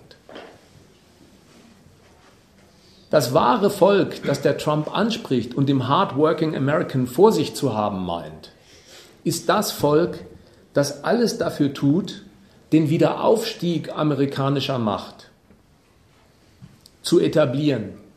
Das ist das Volk, das dafür eintritt, dem Recht der Hardworking Americans auf bedingungslose Konkurrenz als Erfolgsweg für das Volk und die Nation die Stange zu halten. Das ist die Auftragslage, die der Trump seinem Volk mitgibt. Alle, die das wollen, die dafür sich einspannen lassen, die sind das Volk. Von dem Standpunkt aus kennt der Trump sehr viele Feinde des Volkes. Als allererstes, davon war eingangs schon die Rede, das Establishment. Das hat nicht bloß das Volk in Armut gestürzt und mit der Globalisierung die Arbeitsplätze verschoben, sondern das hat im Land lauter konkurrenzfeindliche Regeln durchgesetzt. Gesundheitsreform, Umweltschutz, Heizkostenzuschuss fürs Prekariat gab es unter Obama. Das alles ist eine untragbare Belastung der Tüchtigen, Förderung der Unfähigen. Das muss weg. Das muss weg in Amerika, nicht weil der Trump rechnet und sagt, das kommt den Staat zu teuer. Der hält diese Art von Regulierung der Konkurrenz für Sozialismus, für einen nicht dahingehörigen Einbruch in die Konkurrenz. Deswegen kündigt der Mann ja auch so pauschal an. Wenn er an der Macht ist, macht er drei Viertel aller Regulierungen rückgängig. Der sagt gar nicht welche, der weiß auch wahrscheinlich gar nicht welche. Aber drei Viertel aller Regulierungen müssen weg. Ja, das erklärt sich daher, dass er so ganz grundsätzlich der Auffassung ist. Die Regulierung der Konkurrenz durch den Staat ist die Verfälschung von Konkurrenz, lässt sie nicht wirklich frei gewähren und zum Zug kommen und bricht deswegen der Konkurrenz und ihren Resultaten auch die Spitze. Da kommt nicht mehr das Beste raus für Volk und Nation. Dann geht er los auf die kritischen Unis. Da gibt es Social Justice Warriors. An den Unis haben sich in Berkeley und in sonst wo Leute breit gemacht, ja, die dem zitierten kritischen Gedankengut anhängen, dass ein Umweltschutz oder eine Gesundheitsreform, jedenfalls irgendwas von sozialer Gerechtigkeit in Amerika gepflegt werden muss. Das steht am Pranger und dafür sollte der Exkurs über Konkurrenz und Moral ein bisschen Material liefern. Das steht am Pranger in der ganz grundsätzlichen Hinsicht, dass der Trump der Auffassung ist, Leute, die so denken an den kritischen Unis, die verderben die Sitten der Konkurrenz. Der Geist der Konkurrenz hat zu sein, jeder boxt sich nach oben durch und nicht, wir brauchen eine soziale Mäßigung und Bremsung. Das verdirbt alles. Die Medien, der dritte Feind in seiner Liste. Warum kommen die Medien immer nur unter dem Stichwort Fake News vor? Lügenpresse. Warum ist es so? Das erklärt sich aus dem Standpunkt von Trump. Gleichgültig, ob die Presse immer lügt oder nicht. Dass der auf den Vorwurf kommt, folgt aus dem Standpunkt von Trump. Der Standpunkt heißt nämlich, dass das Establishment an der Macht das Volk verraten hat, damit nicht nur das Volk in Armut gestürzt hat, sondern auch die Nation in den Niedergang treibt. Das ist ein unübersehbares Faktum in Gestalt des Rust Belts und der Millionen von Arbeitslosen. Das ist zwar kein Faktum, sondern das ist das von Trump so gedeutete Faktum der Arbeitslosigkeit, dass das für den Niedergang der Nation steht. Er hält das für ein Faktum. Daraus folgt für ihn, Jemand, der das angreift, was er da sagt, jemand, jemand, der das bezweifelt, der kann überhaupt nur mit Lügen operieren, weil der Standpunkt, den er da einnimmt, so evident ist in Gestalt der Arbeitslosen, dass ihn doch jeder übernehmen muss. Und wer das nicht tut, der ist bösen Willens und lügt. So tritt der Mann auf und geht hart ins Gericht mit dem Establishment, dem kritischen Geist, den Medien, auch noch mit den illegalen Latinos, die schenke ich mir aus Zeitgründen. Und bei diesem Kampf, den der da jetzt durchfechtet, will er, dass dieser Furor, mit dem der da losgeht auf die verschiedenen Abteilungen der amerikanischen Gesellschaft, durch nichts gebremst wird. Die Identität von Volk und Führer, dass er für das wahre Volk gegen das falsche Volk kämpft. Das darf durch nichts verwässert werden. So kommt er auf die Idee, regieren per Dekret. Fällt doch auf bei Trump. Der macht keine großen Gesetzesentwürfe, die dann durch die parlamentarischen Institutionen gepeitscht werden, Kongress, Senat, Repräsentantenhaus sondern der regiert per Dekret, weil er diese Machtapparatur umgehen will, weil er der Auffassung ist, die Checks and Balances, das Für und Wider, in dem demokratische Institutionen in den Gremien sich wechselseitig aneinander reiben, bis sie zu einem Kompromiss finden, das verwässert bloß die Einheit von Volk und Führung. Jeder Kompromiss, den er eingehen muss, ist ein Zeichen von Schwäche statt von Stärke. Wenn er dann Dekrete macht und sich Richter finden, die sagen, das ist nicht rechtens, dann hält er das für einen ungebührlichen Anschlag auf die von ihm behauptete Einheit von Volk und Führung. Der sagt solchen Richtern nach, sie seien sogenannte Richter. Soll heißen, jemand, der Trumps Dekrete kassiert, der kann nicht im Namen des Volkes urteilen, sondern nur gegen das Volk, weil im Namen des Volkes und für das Volk urteile nur ich. Noch so ein Punkt. Der Trump steht dafür in Verruf, dass er lauter Leute um sich schart, von denen man hierzulande sagt, die haben von Politik überhaupt keine Ahnung. Seine Familie zum Beispiel, Ivanka und dieser Kuschner, der Schwiegersohn, die haben überhaupt keine Ahnung. Lassen wir mal die Frage offen, ob der Kultusminister oder der Wirtschaftsminister den tiefen Teller erfunden haben muss. Was ist der Grund dafür, dass der Trump das macht? Was ist die Schlüsselqualifikation, die der an diesen Figuren schätzt? Familie. Die unbedingte Loyalität. Da ist die Familienbande sowas wie ein Treuegarant per Blut. Die Loyalität, die Vollstreckung des Führerwillens, der für das Volk tätig wird, die will er dadurch sichergestellt haben. Noch ein Punkt. Twitter. Warum twittert der Mann unentwegt? Man wird einfach damit be belästigt, dass der unentwegt twittert. Ich meine nicht mit den Twittern, da muss man sich ja eintragen in seine Follower-Liste, wenn ich das richtig verstanden habe. Aber dass der das unentwegt benutzt, das hört man in jeder Nachrichtensendung. Pressekonferenzen hält er aber gar nicht mehr ab. Warum macht er das? Auch dafür gibt es in dieser Art wie der seine Mission anlegt, einen richtigen Grund. Also keinen richtigen in dem Sinn, sondern einen folgerichtigen. Der Wahn hat System, will ich sagen.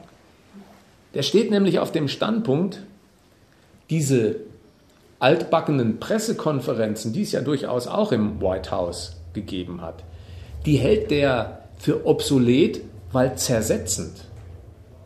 Die amerikanische Presse ist bestimmt keine Agentur, die regierungsfeindlich zu nennen wäre. Genauso wenig wie die deutschen Presseorgane. Aber der hält sie für zersetzend. Wieso? Ja, wie geht eine Pressekonferenz ab? Kann man hier studieren, kann man auch in Amerika studieren. Dann tritt einer auf von der Zeitung und fragt, schaffen Sie das Vorhaben überhaupt, Herr Präsident? Oder haben Sie für diesen Vorstoß überhaupt noch Rückhalt in der Bevölkerung? Zwei völlig arglose Fragen, aber die haben Substanz. Die erste Frage, schaffen Sie das, Herr Präsident? Die problematisiert nämlich die Führungsstärke der Figur. Ist er überhaupt führungsstark? Und die zweite Frage, haben Sie dafür eigentlich Rückhalt im Volk? Die will wissen, ob er Gefolgschaft im Volk hat, also sowas wie die Einheit von Volk und Führung behaupten kann.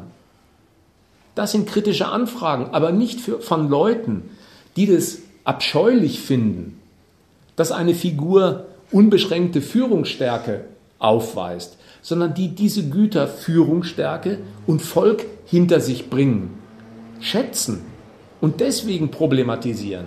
Die fragen deswegen, ob das vorliegt, weil sie diese beiden Güter so achten und sich deswegen um den Zustand sorgen.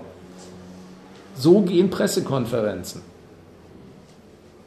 Trump findet sowas völlig daneben und zersetzend, weil er davon ausgeht, wer so fragt, der sät Zweifel ins Unbezweifelbare. Dass Trump den Volkswillen verkörpert, dass er die Einheit von Volk und Macht ist, das ist der Ausgangspunkt, nicht etwas, das man erst noch beweisen müsste. Das ist so durch die Wahl besiegelt. I've won. You lost. Und deswegen ist für diese Figur Twitter genau das Passende. Ein Präsident problematisiert nicht, ob er das Volk hinter sich hat. Der geht davon aus und der macht Ansagen und setzt Fakten. Gern auch mal Alternative. Und dafür reichen ja 146 Zeichen locker.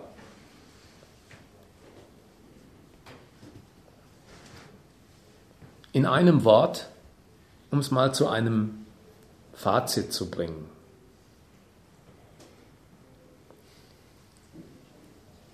Die Macht Amerikas wiederherzustellen, verlangt die unbedingte Einheit von Volk und Führer. An dieser Macht entscheidet sich alles. Und das verträgt nicht Konkurrenz um Macht in den verschiedenen demokratischen Instanzen ausgetragen als Kräfte messen. Das ist die Mission von Trump. Das Volk hat angesichts des Notstands der Nation ein unbedingtes Recht darauf, dass die Macht der Nation wiederhergestellt und in der Hand eines Führers konzentriert wird. Mehr als das muss ein guter Amerikaner nicht wissen. Alles andere als das zählt nichts und wer sich dem in den Weg stellt, muss weg. Insofern ist der Kretinismus von diesem Typen, die Dummheit und die ekelhafte Arroganz, die der mit sich bringt, die passende persönliche Eigenart zu diesem sehr staatstragenden Programm America First, alles andere machen wir nieder. Hier mache ich mal eine Zäsur und alles steht wie üblich zur Diskussion. Einwände sind genauso willkommen wie Nachfragen, wenn ich mich unverständlich ausgedrückt habe oder einfach nicht verstanden worden bin, kann auch das wieder zur Sprache gebracht werden. Anything goes, wenn sich halbwegs am Thema aufhält.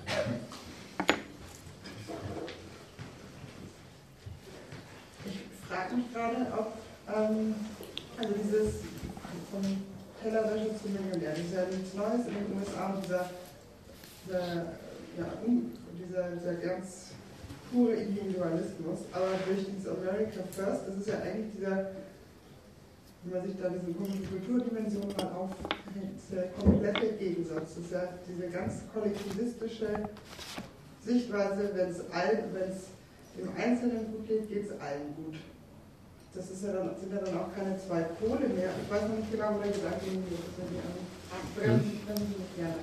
Hm? ähm, das ist ja dann nicht mehr so zwei Pole, eigentlich, sondern es kommt ja wieder in einem Kreis zusammen. Und eigentlich wäre das doch eine logische Sch Schlussfolgerung, dann auch, wenn es dem Einzelnen gut geht, geht es allen gut, auch dann gleiche Bedingungen für alle zu schaffen. Also das ist das, wie, wie, ich es vertreten würde, wie es, glaube ich, hier auch in Deutschland mit dem Sozialstaat vertreten wird. Aber ist das einfach ein logischer Schritt, der da noch nicht, oder der nur mir logisch ist und den Amerikanern nicht, weil sie, oder der, diesen, diesen, diesen Grundeinstellungen, oder kommt da vielleicht einfach irgendwann noch dieser Gedanke? Punkt. Äh, ja, ich finde das ähm, richtig, dass dir dieser Widerspruch auffällt. Es ist auch ein Widerspruch, dass auf der einen Seite gesagt wird, in Amerika ist jeder sich selbst der Nächste, da gilt, in der freien Konkurrenz muss sich jeder durchbeißen, um zu seinem zu kommen. Und jeder hat dafür auch die gleiche Chance. Du nennst es jetzt Individualismus, aber der spezielle Inhalt ist der private Gelderwerb. Jeder auf sich kämpft sich nach oben. Das ist die Lebensmaxime dieser Konkurrenz, die drüben stattfindet. Von dieser Art, den Gelderwerb zu betreiben, hat der amerikanische Staat zugleich die Auffassung, wenn jeder auf diese Weise nur an sich denkt und das Beste aus sich herausholt, dann fährt auch die Nation das große Ganze am besten. Denn wenn jeder seine Kräfte voll entfaltet, sich Konkurrenten auch wechselseitig dazu nötigen, immer besser zu sein als der andere, dann bringen alle Höchstleistung und die Nation wird insgesamt reicher und der Staat finanzkräftiger und stärker. Das ist ein Widerspruch. Aber die gehen eben davon aus, dass sich dieser Widerspruch nach beiden Seiten für sie rechnet. Die Amerikaner werden in der Konkurrenz, die Erfolgreichen, reich und der amerikanische Staat und seine Wirtschaft konkurrenzlos überlegen. Bevor du das aber ähm, auf eine Bahn bringst, wo du meinst, jetzt sei, doch am, jetzt sei doch im Prinzip allen Interessen gedient. Ja, wenn jeder Einzelne zu seinem kommt, kommt auch das große Ganze zum Erfolg. Muss man sich vor Augen halten, dass diese Art der, des Existenzkampfes in dieser freien Konkurrenz gar nichts ist, wo ein Mensch auf sich gestellt und eigene Rechnung seinen Lebenserfolg herstellt, sondern wo er sich in diesem Bemühen als abhängige Variable einer Kalkulation wiederfindet, mit Figuren konfrontiert ist, die wie er Geld erwerben wollen, wo aber die Differenz in diesem gleichen Standpunkt in den sehr unterschiedlichen Mitteln liegt.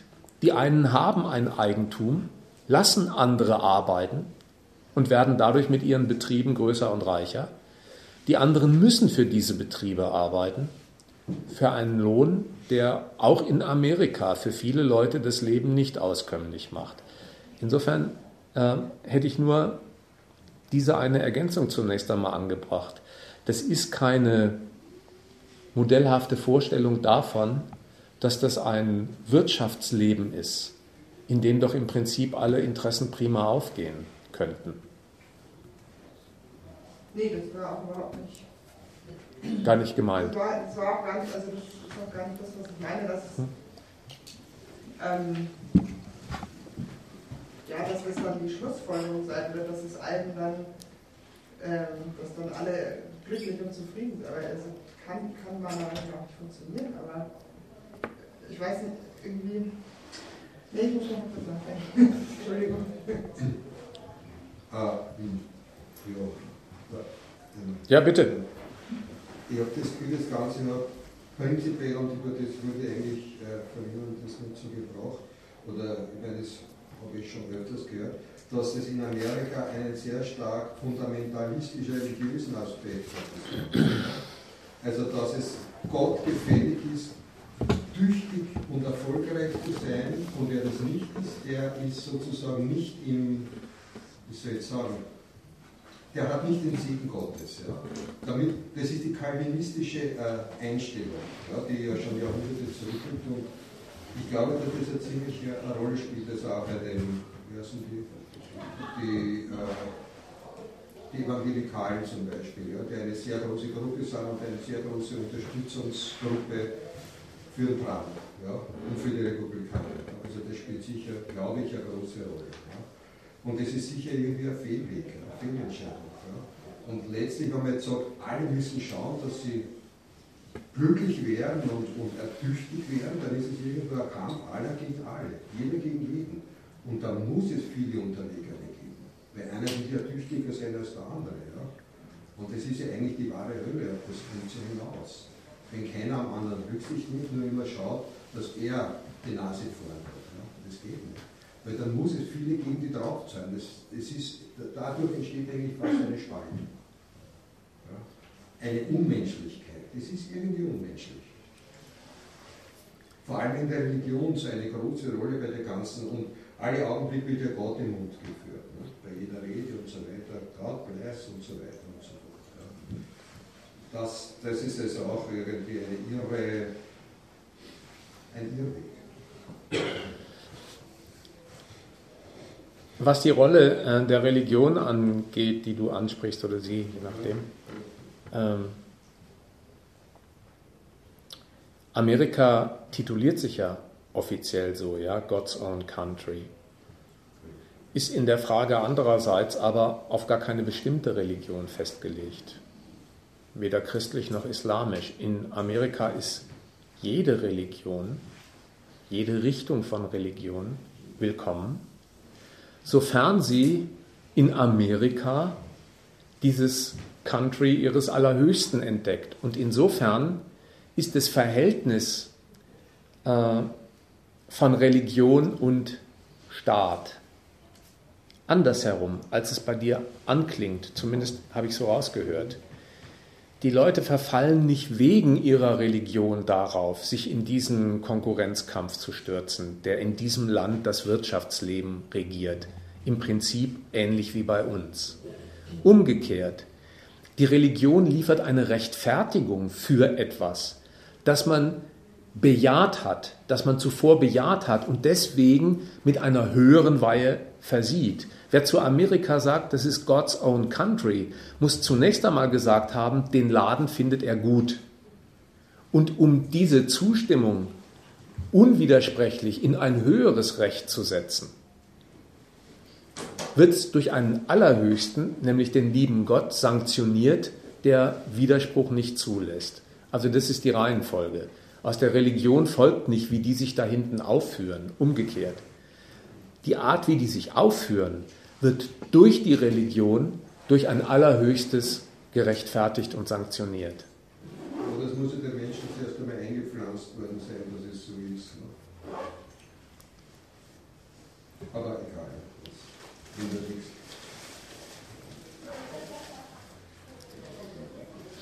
Ähm, deine Idee, die du hier vorne gerade gebracht hast, ist das nicht ein Widerspruch? Ja, das war deine Überlegung gerade, ja. Ist es nicht ein Widerspruch, dass dieses Land da hinten einerseits den Konkurrenzkampf, den Individualismus, sagst du, äh, propagiert, ohne Wenn und Aber, und gleichzeitig den nationalen Kollektivismus hochhält? Ich finde es eigentlich gar kein Widerspruch. Ja, ich auch nicht. Ich selbst. Nur es wird ja irgendwie. Es gibt ja trotzdem immer, weil es sind ja einfach nicht alle gleich genug oder haben gleich viel Potenzial und die Verlierer wird ja. Es, ich, ich, man misst sich ja nicht immer bloß mit den. Es ist ja kein Kastensystem. Man misst sich ja nicht mit den Leuten, die. Ich messe mich ja nicht nur mit den Leuten, die mit mir auf der, die dasselbe studiert haben wie ich zum Beispiel, sondern ich messe mich jetzt vielleicht auch mit irgendwelchen Leuten, die Ingenieure geworden sind und keine Geisteswissenschaftler, die wahnsinnig viel Geld verdienen. Und da denke ich mir auch, warum? Aber ja, ist halt jetzt mehr gefragt. Also es ist ja nicht so, dass dann, es, haben ja nicht einfach alle die gleichen Chancen es ist ja einfach Fakt. Also ich, wenn, wenn ich, ich bin weich gefallen, meine Mama hat irgendwie relativ gute Finanzen gehabt, da ist es sehr viel wahrscheinlicher gewesen, dass ich auf ein Gymnasium gehe, als jemand, wo das vielleicht nicht so ist. Und das ist ja in den USA nicht anders, dass Leute, die äh, weniger wirtschaftliche Ressourcen haben, da ist es ja noch viel, viel, viel krasser, dass da der Universitätszugang zum Beispiel nicht machbar ist. Deswegen, also der Widerspruch, äh, den sehe ich gar nicht darin, dass das wenn es dem Einzelnen gut geht, geht es allen eigentlich gut, aber der Widerspruch ist ja, es haben ja nicht alle die gleichen Startbedingungen. Und,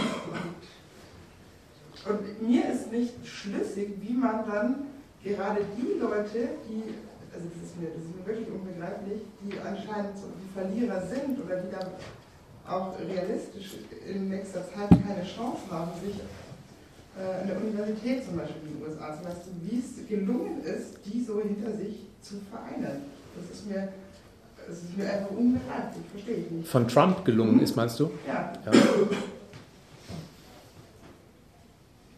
Ist das eine Wortmeldung da hinten? Ja, ich sag gleich was dazu. Auch darum, die vermeintlichen Verlierer quasi auch zum meisten anzuspornen, was sie aus sich rausholen, dadurch, dass man die soziale Versicherung und sowas alles wegnimmt, um einfach Druck auf die auszubauen, dass sie sich nicht ähm, auf den Staat verlassen können.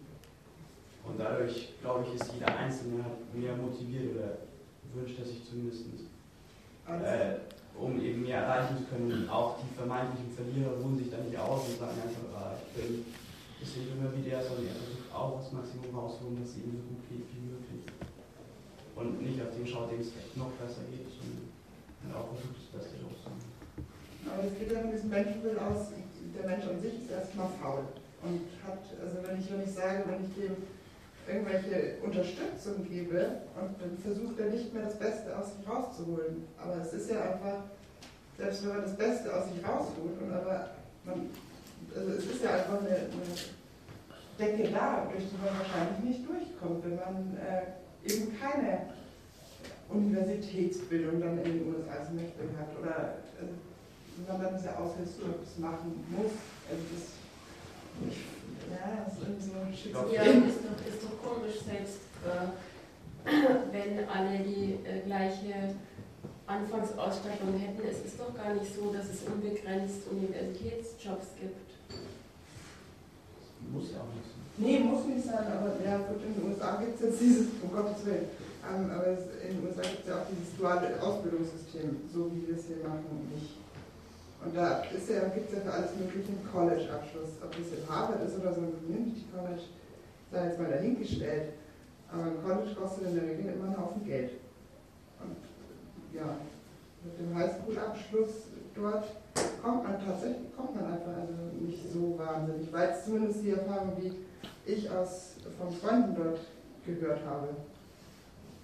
Also wenn du gar keine, nach der Highschool keine weiterführende Ausbildung machst, dann hat man halt einen Schulabschluss.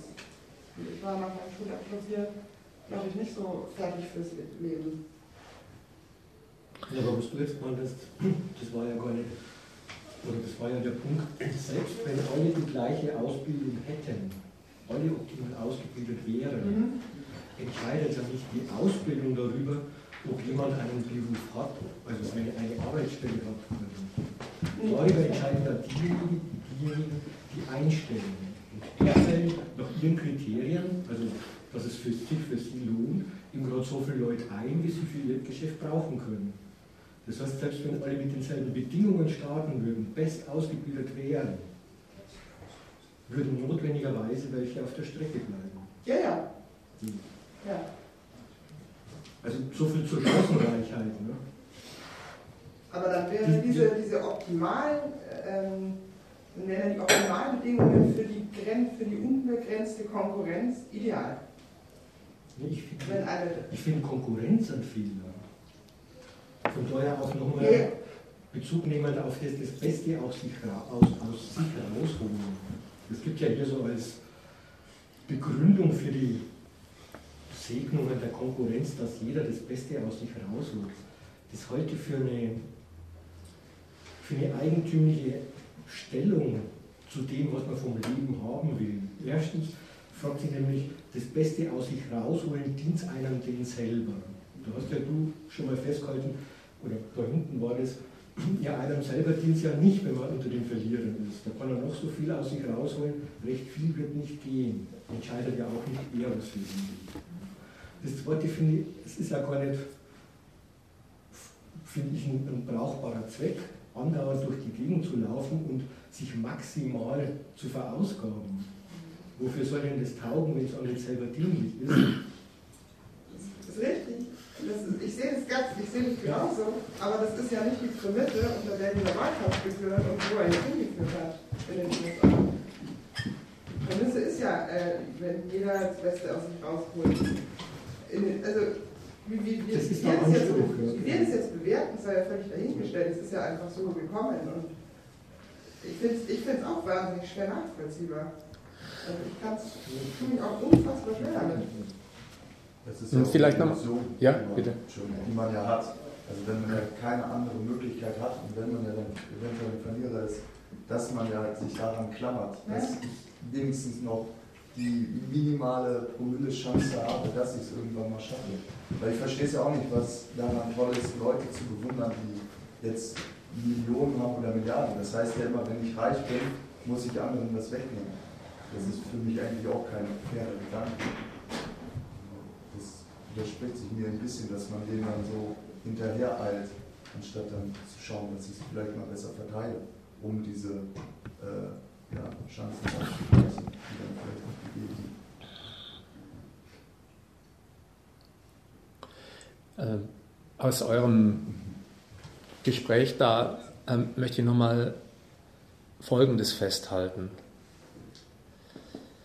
Man sollte unterscheiden zwischen dem, was praktisch abläuft, wenn die Leute sich in Ausbildung und Gelderwerb als Konkurrenten abmühen, zwischen dem, was da praktisch gemacht wird und dem, wie darüber gedacht wird.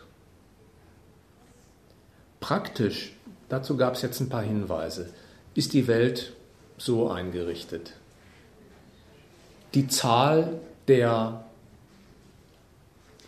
Jobs von Kaross Karosserieschlossern, die Zahl der Jobs von Bankangestellten, die Zahl der Lehrer und so weiter, die ist bestimmt durch den Umfang einer kapitalistischen und staatlichen Nachfrage. Das, was Staaten an Arbeitern, was, was äh, Kapitale an Arbeitern nachfragen, das, was der Staat an Personal nachfragt. Das bestimmt, was an Positionen überhaupt erreichbar ist. Das heißt, auch wenn alle ein Abitur machen würden, würden die Vorstände bei Daimler-Benz immer noch sieben sein und nicht 700.000. Ja? Das ist eine Hierarchie von Elite und Masse, die durch Kapital und Staat und ihren Bedarf vorgegeben ist. Um das wird konkurriert. Das heißt, die Töpfe in einer Nation, in der sich die Eliteposten und die Massenarbeitsplätze finden, die sind vorgegeben. Wer in welchem Topf landet, Darum mühen sich die Konkurrenten durch die Art, wie sie sich ausbilden und nach oben kämpfen. Die unterstehen einem Vergleich, wenn sie sich bei einem Arbeitsplatz bewerben und versuchen einander auszustechen und der, der den besseren Eindruck macht, bekommt dann vielleicht auch die Stelle. Aber die Zahl der Stellen, die so ein Unternehmen vergibt, das Bewerbungsgespräche durchführt, die hängt nicht ab von der Zahl der Köpfe, die sich bewerben und ihrer Qualität. Die ist die Vorgabe. Insofern ist es so, dass zwischen diesen beiden Töpfen, da die Elite, da die Masse in den schlechter bezahlten Berufen, dass zwischen denen eine Durchlässigkeit besteht. Es können auch Leute aus dem Arbeitermilieu an die Uni gehen und studieren und werden am Ende vielleicht Professor oder Zahnarzt oder Minister. Und es geht auch der umgekehrte Weg, dass ein Zahnarztsohn äh, abstürzt und irgendwann im Prekariat landet. Das gibt diese Durchlässigkeit, die sich an der Art, wie die Leute sich um den Zugang zu Positionen mühen, entscheidet. Aber die Positionen und die Töpfe, in denen die existieren, die sind davon unberührt, fixe Vorgaben. Und deswegen ist die ganze Vorstellung von Konkurrenten, jetzt komme ich zum Denken über die Konkurrenz, ein Fehler. Die Wahrheit der Konkurrenz ist, die Positionen, um die es geht, Eliteposten, Arbeiterposten, Staatsbedienstete, die sind Vorgaben durch Unternehmerschaft und Staat. Die Konkurrenten bemühen sich, in die Positionen vorzudringen. Und dieser Wille, diesen Erfolg zu schaffen, der führt bei allen, die das machen, zu einer interessierten Deutung der Sache. Die sagen, wenn ich mich anstrenge, dann kann ich das schaffen. Wenn ich die Voraussetzungen habe, dann schaffe ich das auch. Die stellen sich also auf den Standpunkt, dass, weil sie das Interesse haben, diesen Aufstieg zu schaffen, der um dessen Willen auch gehen müsste. Das stimmt nicht. Wenn alle gleich gut sind mit ihrem Abischnitt, kriegt doch bloß einer die Professur oder die Stelle als Personalchef, weil es eben nur eine Stelle gibt. Aber der, das Interesse, diesen Aufstieg zu bewerkstelligen, der führt zu dieser interessierten Fehldeutung. Weil ich es will, ist es um dessen Willen möglich. Und daher kommt auch der verkehrte Rückschluss. Wenn ich es nicht geschafft habe, werden Hindernisse ausgemacht, die das eigentlich Mögliche unmöglich gemacht haben. Dann sagt man zum Beispiel, nicht die gleiche Chance gehabt schlechteres Elternhaus, schlechtere Vorbedingungen. Nicht, dass es das nicht gäbe. Schlechteres Elternhaus heißt weniger Vorwissen in der Schule, heißt schlechter Abschneiden in der Schule, heißt schlechtere Chancen auf dem Arbeitsmarkt. Stimmt, aber die Umkehrung, die gepredigt wird, die bleibt immer falsch. Dass würde man diese Voraussetzungen beheben und die Qualifikation aller auf dasselbe Niveau heben, so redet ja die Merkel, ja. Qualifikation ist der Schlüssel der Zukunft. Dann würden mit der Qualifikation aller auch die Positionen erreichbar sein, die dieser Qualifikation entsprechend täten. Die gibt es gar nicht, diese Positionen, weil die nicht aus der Qualifikation folgen, sondern die sind Vorgaben durch die Betriebskalkulation der Unternehmerschaft am Standort und durch Behörden. Die, die Qualifikation ist kein Grund dafür, in diese Position vorzudringen. Die ist der einzige Hebel, den die Konkurrenten um die Position überhaupt geltend machen können, sich im Unterschied zu anderen interessant machen. Interessant machen. Aber wenn zwei sich um dieselbe Stelle bewerben, mit demselben Abischnitt, demselben Studium, wenn zwei sich um dieselbe eine Stelle bewerben, werden daraus nicht zwei Stellen. Es bleibt die eine und einer hat das Nachsehen. Das soll erstmal die Wahrheit der Konkurrenz sein. So ist das in diesem Land abgewickelt. Und die Denkungsart über das, die kommt aus dem Interesse, das zu seinem Lebensmittel zu machen. Deswegen sagen sich die Menschen, strenge ich mich an, komme ich doch hoch. Bin ich nicht hochgekommen, habe ich mich nicht genug angestrengt, die Bedingungen haben nicht gestimmt, die Chancengleichheit war nicht da. Diese beiden Seiten, meine ich, die sollte man erst einmal unterscheiden und sich dann erklären, wie die zusammenpassen. Gibt es eine Ausweichmöglichkeit in der Selbstständigkeit unter Umständen, wenn man ganz mutig ist? Das habe ich auch Das ist ein Millionär. Ja, das ist doch auch in Amerika Was du? viel stärker als bei uns sogar. Ah, ich habe dich nicht verstanden. Deine erste gesagt. Ja, die Ausweichmöglichkeit in die Selbstständigkeit. Wenn ich eine Stelle nicht bekommen kann als Angestellter und die Fähigkeit habe, etwas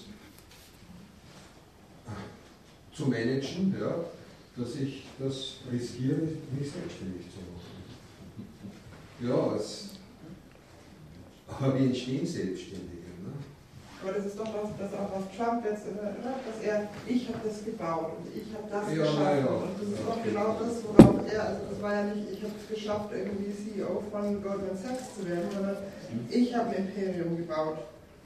Und dann, das ist ja dann, finde ich, so ein bisschen abseits dessen, die, die Stellen werden nicht mehr. Sicherlich werden die Stellen von, die, die Vorstände von, von Daimler werden nicht mehr, bloß weil jetzt irgendwie sich 20 Leute mehr darauf bewerben. Aber diese, diese Geschichte, diese Märchen da vom Selfmade-Millionär, das ist doch auch so ein, so ein Ja, nehmen wir die mal, aber die ist doch erstmal ein Eingeständnis. Äh, wenn jemand auf den Gedanken verfällt, tun ja auch einige. Äh, ich radel jeden Tag an sieben äh, Bräunungsstudios vorbei. Ja, und Nagelstudios. Das sind alles solche Ich-AGs, ja. Mhm. Ähm, diese Idee verrät doch was über das norma- normale Erwerbsleben in unserer Gesellschaft. Dass Leute auf diese Idee verfallen, ist doch ein Eingeständnis, dass die gewöhnliche Berufswelt, in der sie sich versuchen durchzuschlagen, brauchbares Lebensmittel offenbar nicht ist. Jedenfalls nicht für das Gros. Sonst würde man ja nicht die Ausflucht, den Ausweg suchen. Self-made man. Jetzt macht man das. Also einer, der im Beruf nicht Fuß fassen konnte, weil am Arbeitsmarkt nicht genug Stellen geboten werden oder Konkurrenten ihn ausgestochen haben. Der kommt jetzt auf die Idee, dann werde ich eben Unternehmer. Das muss man schon mal sagen. Wenn der Beschluss mit der Tatsache, dass ich ihn beschließe, auch schon in die Tat umzusetzen wäre, dann wären ja wohl alle Unternehmer. Das sind aber die wenigsten. Woher kommt es? Ja, weil Unternehmer werden wollen und Unternehmer sein zwei Paar Stiefel sind. Als Unternehmer, der was unternehmen kann, bräuchte man eine Voraussetzung, die der, der den Beschluss fasst, garantiert nicht hat, weil er nicht mal einen Beruf hatte, in dem er Einkommen bezogen hat. Man bräuchte Kapital, man braucht einen Geldvorschuss, um einen Laden zu eröffnen. Ja? Dann braucht man, wenn man das tut, einen so großen Geldvorschuss, dass der Laden, den man dann eröffnet, der Konkurrenz, die es bereits am Markt gibt, überhaupt gewachsen ist.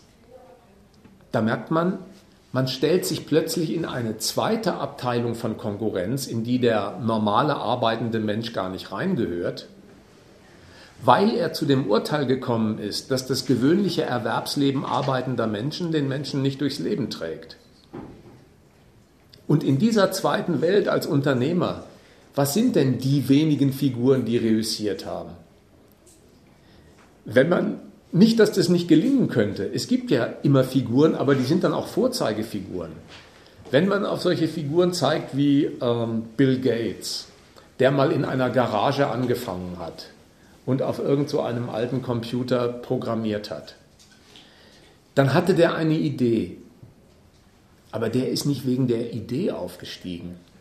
sondern der ist deswegen aufgestiegen, weil es bereits erfolgreiche Kapitalgesellschaften gab, die sich gesagt haben, mit dessen Idee lässt sich ein Geschäft machen. Also nehmen wir das in unsere Hand. Dann wird aus dem Ding vielleicht sogar irgendwann mal ein Millionen- oder Milliardenunternehmen. Es gibt so Erfindermessen. Das ist vielleicht was Trostloses. Da sitzen ganz viele Leute vor ganz vielen Erfindungen und hatten gute Ideen. Und dann sitzen sie vor den Ideen, aus denen nichts wird. Irgendwann kommt ein Unternehmer vorbei und sagt, die nehme ich. Und der hat ein Kapital in der Hand und macht wirklich aus der Idee einen Geschäftsartikel. Da merkt man, die Idee ohne Kapital ist nichts wert. Der Kapitalist, der die Idee gekauft hat und einen großen Laden aufzieht, wird hinterher gefragt, wie hast du das gemacht? Dann sagte der, äh, ich hatte eine gute Idee.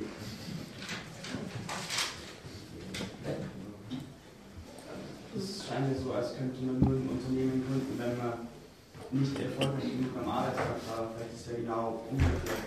Dass man sagt, die Konkurrenz ist zu schwach, ich kann das Beste, ich kann den besten Stuhl schreiben.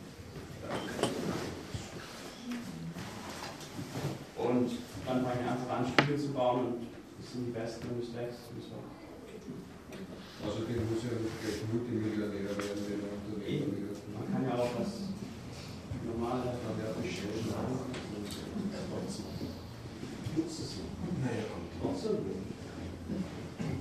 Naja, aber das nimmt, das nimmt ja trotzdem nichts mehr. Also wenn man auf bescheidenem Niveau Stühle bauen will, also bescheidenem Niveau jetzt das ist zum Überleben, dass das eine garantierte Angelegenheit ist. Weil man eben einer unter fünf anderen Stühlebauern ist. Das ist ja gerade die Krux derer, die momentan diese Nagelstühle alle ausmachen, dass genauso schnell andere Nagelstühle wieder zumachen. Das ist, das ist ja, was wir im Vortrag auch gesagt haben, ist, so läuft Konkurrenz. Um sich selber am Markt gegen die anderen zu behaupten, muss ich ihnen das Geschäft wegnehmen, weil nicht für alle ausreichend Geschäft am Markt vorhanden ist. Ja, ich kenne das. Allerdings nicht mit Stühlen. Aber es ist nicht die Grundidee, dass einfach dann der Wert allgemein gesteigert wird, wenn jeder versucht, wieder den besseren Stuhl zu bauen und sich irgendwann als ganzes Land einfach großartige Produkte, die, die vielleicht besser sind wie die Stühle, die die Leute in Deutschland bauen. Du meinst, die Konkurrenz ist notwendig, damit äh, der Fortschritt vorangeht. Genau. Ja, erstmal kann man sagen, über die Konkurrenz wird sehr viel Fortschritt oder Arbeit am Fortschritt kaputt gemacht. Das ist das Erste. Weil all diejenigen, die in einem Unternehmen tätig sind, das selber ja probiert voranzukommen, aber nicht bestehen können am Markt, die Tätigkeit ist erst einmal für null wichtig erkennt. Das Zweite ist, weil es ja eine Konkurrenz ist, versucht jeder die Verbesserung, die er rausfindet oder die er sich ausdenkt oder erfindet, so, für sich zu behalten, sodass der andere der Konkurrenz darauf gar nicht zugreifen kann, weil es wäre ja sein Konkurrenzvorteil. Also ist es in, der, in dem Fall ja tatsächlich so, dass das, was als Fortschritt möglich ist, gar nicht so ist, dass alle ihre Kenntnisse zusammenlegen und sagen, ja, so kommen wir schneller voran, sondern jeder versucht, den anderen von seiner Kenntnis auszuschließen, um gegen den am Markt zu bestehen. Also heute das eher ein Hindernis für den Fortschritt, diese Art der Konkurrenz, als für eine Förderung. Aber habe ich da nicht den Druck, noch was Besseres zu bauen, wenn der andere schon wieder einen Schritt voraus ist, um eben bestehen zu bleiben und äh, weiterhin an Geld zu verdienen, nicht äh, abzufallen in die, in die äh, ja, zu wenig Geld zu verdienen. Aber das, das hat ja was sehr Abstraktes zu. Noch was Besseres. Die, die Frage beim Gegenstand ist doch immer, taugt er für das, wofür ich ihn haben will? Und taugt er dafür gut? Und, und wenn ich das noch, also was mir da einfällt, ist, welcher, welches Unternehmen äh, agiert denn so, äh, ich will was Besseres, ich will was Besseres, wir wollen was, was ihnen abgekauft wird. ob das, äh, ob das dann ein besseres Produkt ist, ist doch sehr die Frage. Hauptsache es, Hauptsache es bringt Geld. Und, und, dann, und, das kannst du beobachten jeden Tag, wenn du, äh, wenn du dir Sachen anschaust, die produziert werden. Da ist, wenn das vortreffliche Güte ist, was da auf dem Markt rumliegt, also da kenne ich Sachen, da kannst du nicht sagen. Ich hätte schon gesagt, dass ich die besten Produkte am Markt gekauft Sonst werden sie nicht mehr lange sein. Nee, qualitativ sicher nicht. Ja, nicht. Preis-Leistung. Aber das ist ja schon ein völlig anderer Gesichtspunkt. Also wenn man sagt, das Beste qualitativ, dann stellt man meistens fest, dass sich sehr viele Leute das gar nicht leisten können, weil sie auf der anderen Seite als Arbeitnehmer so wenig verdienen, dass sie darauf gar nicht zugreifen können. Deswegen ist für die ein, ein ganz eigener Markt entstanden von sogenannter Billigware, auf die die dann zugreifen können. Also von wegen die Konkurrenz schafft immer das Beste. Aber von den billigen Stühlen schafft er dann auch der nur, der am billigsten ist. Also ist er in seiner Billigstraße der Beste.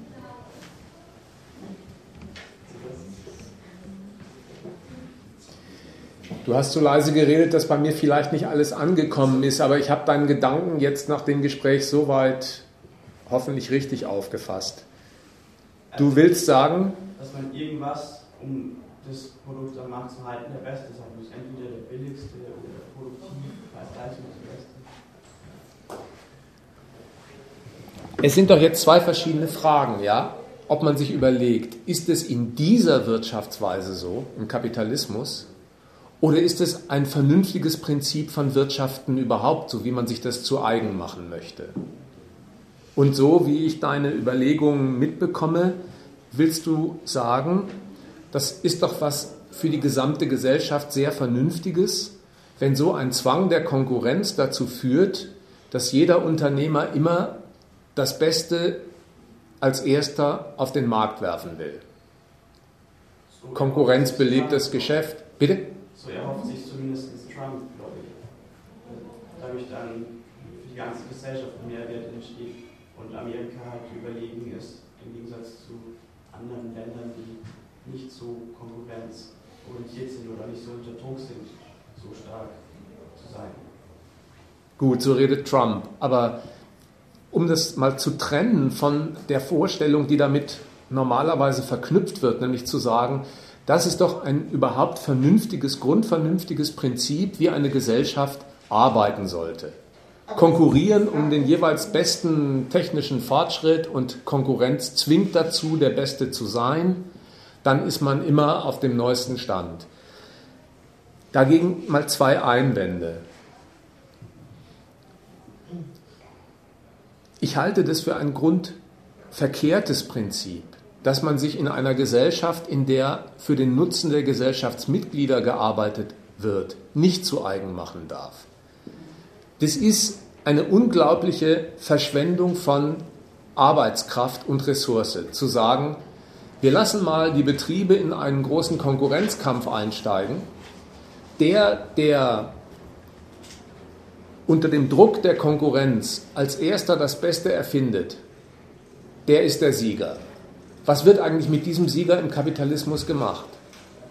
Da dient doch das Experiment überhaupt nicht dazu, dass der, der sich da mit seiner erfolgreichen Erfindung an die Spitze gesetzt hat und seine beste Produktionsmethode auf die Beine gestellt hat, dieses Wissen verallgemeinert, allen anderen zur Verfügung stellt und sagt, so müsste man gescheit dieses oder jenes produzieren. Sondern da dient der Vorsprung doch gerade dazu, ihn anderen vorzuenthalten, um die aus dem Markt zu drängen. Es wäre doch verrückt zu sagen, man lässt 100 Unternehmen gegeneinander konkurrieren und produzieren, um den Besten zu ermitteln und lässt 99 falsch produzieren. Verschwendung von Arbeitskraft und Ressourcen. Es geht ja, glaube ich, gar nicht darum, was seine Meinung jetzt da ist und meine Meinung, ob das das Richtige ist oder nicht. Also, ich, also weil, wir haben ja vorhin drüber gesprochen, wie, wen hat Trump damit angesprochen. Und ich versuche auch gerade zu verstehen, wie man mit dieser Denke dann so viele Leute hinter sich bringen kann. Also ich, Familie oder. Also das, ich finde, es geht jetzt hier gar nicht darum, ob wir das gut finden oder nicht, sondern zu verstehen, wie das da funktioniert hat. Das ist irgendwie, ja. Ich denke, dass wir doch schon sehr nah dran waren äh, an dem Punkt, der vorhin nochmal ausgeführt wurde, äh, da, der darum ging, dass man äh, schon trennen kann und auch sollte zwischen den, also den Gegebenheiten, die eingerichtet sind und in denen sich die Menschen bewähren müssen, um an ihr Einkommen zu kommen, und äh, dem, wie sie darüber denken.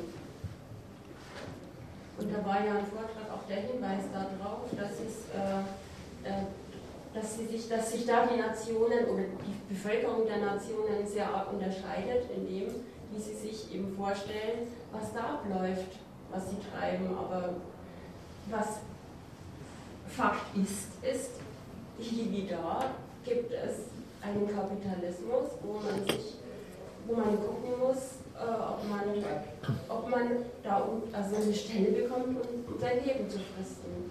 Und wenn man sich jetzt wie in Amerika eben denkt, ja, das ist alles äh, nicht so, wie die Faktenlage ist, sondern es ist eher so rum, dass wenn ich äh, ein, was weiß denn ich, ganz fleißiger und toller Tellerwäscher bin, dann äh, ist es einfach so, dass mir die Million zusteht der Gedanke ist nicht blöder im Übrigen als ein Hiesiger, der denkt, nur weil ich eine tolle Ausbildung habe, kriege ich die Professorenstelle. Also das ist halt nur eine andere Stellung zum gleichen Sachverhalt, wie man sich einbilden kann oder nicht. Und ich denke mir, das ist die Erklärung für deine Frage. So, wenn man nur sich diese Ideologie anschaut, auf die Trump auch halt ja, abzielt, dann denkt man sich natürlich, na klar, der ist das Beste für uns. Habe ich dich richtig verstanden? Du wolltest eher, äh, du wolltest eher das Phänomen wissen, warum äh, jetzt diese armen Leute da in dem Rusty Belt jemanden wie den Donald Trump. Es ist für mich wirklich wahnsinnig Das war das ist dein, das, was das der Widerspruch. Ich kann, das, ich kann das alles irgendwie also ich komme aus den Kulturwissenschaften und diese Grundannahmen, welche Werte liegen dahinter. Aber es ist natürlich, ich finde es trotzdem wahnsinnig schwer. Aber das ist das, was, das ist das, was du nicht verstehst oder wo du meinst, wie kann es sein, dass jetzt diese armen Leute, die armen Willen. Das ist wirklich schwer, das nachzuvollziehen. Das ist aber der Widerspruch oder das ist das, was du nicht genau. verstehst, was du jetzt gerne.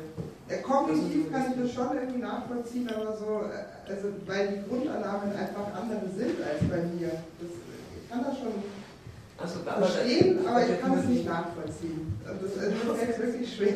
Na, die Grundannahmen sind doch gar nicht so anders als bei dir. Ich will dir jetzt nicht zu nahe treten, sondern sagen wir mal, als bei einem normalen, gut erzogenen, demokratischen Wahlbürger aus Deutschland.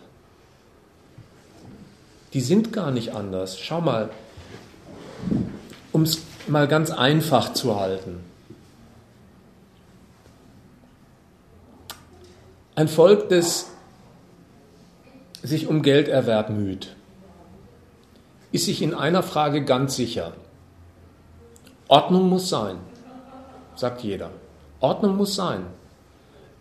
Gewalt ist das allererste Bedürfnis in einer Gesellschaft. Man weiß, es gibt Gegensätze zwischen Mietern und Vermietern. Da muss eine regelnde Gewalt her, die dafür sorgt, dass die Vermieter nicht überziehen und die Mieter ihre Miete zahlen. Genauso zwischen Arbeitgebern und Arbeitnehmern, genauso zwischen Käufern und Verkäufern. Da müssen Verträge her, dass der eine den anderen nicht betrügt, dass er sich an Abmachungen hält. Weil die Leute da in ihren Geldkalkulationen in Gegensätzen stehen. Wollen sie, dass es eine Gewalt gibt, die für Ordnung sorgt und Regeln setzt, die sie möglichst als Fesselung des gegnerischen Interesses auffassen können? Und als Chance, ihr Interesse zu realisieren. Jeder Mieter ist natürlich an einem Mietrecht interessiert, das den Vermietern Schranken auferlegt. Umgekehrt, umgekehrt. Das mal. dass alle Menschen, die auf Gelderwerb aus sind, sagen, das allererste, was da stattfinden muss, ist, Ordnung muss geschaffen werden. Eine Gewalt muss her. Leute, die sich auf diesen Standpunkt stellen, weil sie sich in dieser Konkurrenzwelt behaupten wollen, deswegen an Staat und Ordnung und Regeln interessiert sind, die haben aber damit zweitens auch eine Interpretation, wie sie sich alle Unzufriedenheiten erklären. Wenn die Rentner sagen, mit dieser Rente komme ich aber nicht über die Runden, oder wenn die jungen Leute sagen, mit diesen Rentenbeiträgen, die ich zahlen muss, werden vielleicht die Alten glücklich, aber ich komme mit dem Lohn, der dann noch bleibt, nicht aus. Für all diese Malessen hat ein Bürger im Prinzip eine Erklärung. Der erklärt sich die Misshelligkeiten, die er erlebt, als Mieter, als Rentner, als junger Beitragszahler, nicht aus dem ökonomischen Getriebe, das diese Geldrechnung notwendig macht und ihn auch schädigt, sondern der erklärt sich das aus der schlechten politischen Verwaltung. Bevor man sagen kann, die Sache mit den äh, armen Rentnern oder die Sache mit den Arbeitslosen, das ist äh, eine Frage schlechter politischer Verwaltung, muss es die Figuren erst einmal geben. Es muss ein Wirtschaftsgetriebe geben, in dem festgehalten ist, wer nicht arbeitet, hat nichts zum Leben. Rentner haben nichts, es sei denn, der Staat erfindet eine Rentenversicherung. Diese Umkehr, alles, was die Leute an ökonomischen Misshelligkeiten erfahren, sind für sie zurückzuführen auf schlechte politische Verwaltung. Das ist ein Erzfehler, den teilt hier im Saal wahrscheinlich das Gros und die wählende Bevölkerung sowieso. Nur deswegen gehen sie ja wählen, weil sie sagen, na, die, die jetzt bisher die Geschicke des Landes verwaltet haben, die haben nach meiner Auffassung nur Ungemach über mich gebracht. Darunter lässt sich alles fallen, nicht bloß der verlorene Arbeitsplatz. Du kannst auch sagen, deine, deine missratenen Kinder, die zu Drogen und Gewalt greifen, das kommt nur daher, dass der Staat nicht für Ausbildung und Lehrstellen sorgt. Alles kann man darunter subsumieren und das tun auch normalerweise gut erzogene Bürger. Alles kommt von schlechter politischer Verwaltung. Naja, jetzt ist doch der dritte Schluss ganz einfach. Wenn die Verwaltung schlecht ist und daran alles Ungemach hängt, dann muss ich mich für eine bessere Verwaltung stark machen. Der Trump macht genau diese drei Schritte. Der sagt den Leuten, ihr wisst doch, dass ihr auf einen ordentlichen Staat angewiesen seid, der die Geschicke der Nation ordentlich verwaltet. Dass diese Nation im Eimer ist, dafür sind die vielen Arbeitslosen der beste Beweis. Die gäbe es doch gar nicht, wenn die Nation ihre Aufgaben machen täte, denn die Jobs, die ihr braucht, die sind ja zugleich das Lebenselixier der Nation. Wenn das also die Lage ist, dann müssen die Typen an der Macht Verbrecher sein, das sind nicht welche, die ihr Geschäft schlecht gemacht haben. Die haben gar nicht dran gedacht, es zu machen. Deswegen sagt er ja auch, ihr seid die Vergessenen, an euch haben die doch gar nicht gedacht. Also müssen die von der Macht entfernt werden. Und ich, Trump, ich vollstrecke den Willen, den ich euch gerade in den Mund gelegt habe, alles auf schlechte Führung zurückzuführen, alles auf verbrecherische Eliten, den vollstrecke ich in eurem Namen. Der hat dem Volk in den Mund gelegt, was er jetzt als dessen Willen vollstreckt. Und ein Volk, das diese ersten Schritte mitgedacht und mitgemacht hat, das sagt, hurra, endgültig, endlich gibt es einmal eine starke Hand, die mit den Verbrechern aufräumt. So, dieser Standpunkt ist mitten in der Demokratie zu Hause. Jetzt mache ich noch eine letzte Bemerkung, nämlich zu der Frage, ist der Trump eigentlich Demokrat oder Faschist? Die Frage wird oft gestellt und in den Zeitungen gewälzt, in den kritischen zumal. Ist der Trump Demokrat oder Faschist? Die Frage hat einerseits einen großen Haken. Ich würde nämlich die Sache so sehen. Ob ich den Trump akzeptiere oder ablehne, das entscheidet sich an meinem Urteil über seine Politik, aber nicht an dem Etikett, das ich auf diese Politik draufkleben kann. So nach dem Motto, ja, wenn ich das Etikett Faschismus draufkleben könnte, dann würde ich sagen, weg damit. Wenn man natürlich Demokratie draufkleben darf, dann geht es in Ordnung. Das ist verkehrt von einem Etikett namens Demokratie abhängig zu machen, ob das gut zu heißen ist, was der Mann macht oder nicht. Demokratisch werden die größten Zumutungen der Welt beschlossen. Nicht nur die Verarmung der Griechen, ganze Kriege werden demokratisch beschlossen. Dann ist mir das Etikett doch wurscht. Da urteile ich lieber darüber, was der Kerl macht. Davon abgesehen die Frage aber sachlich genommen, ist er jetzt ein Faschist oder nicht? Da könnte man Folgendes zu sagen, und das führt auf deine Ausgangsbemerkung sogar zurück. Das, was man als Herrschaftsform vom Faschismus kennt, das findet sich in diesem Trump-Regime nicht, jedenfalls noch nicht. Bei der Herrschaftsform des Faschismus, da ist der Parteienpluralismus, konkurrierende politische Vereine, die um die Macht werben, abgeschafft. Da gibt es den Führer, das Volk und die Einheit zwischen beiden. Ja, so war das bei Hitler. Das ist bei Trump, jedenfalls bis jetzt, alles in Kraft. Konkurrierende Parteien, ein Parlament. Aber den Standpunkt des Faschismus, dem kommt der Trump schon sehr nahe, dem Standpunkt des Faschismus. Nur ist dieser Standpunkt des Faschismus mitten in der Demokratie beheimatet und zu Hause.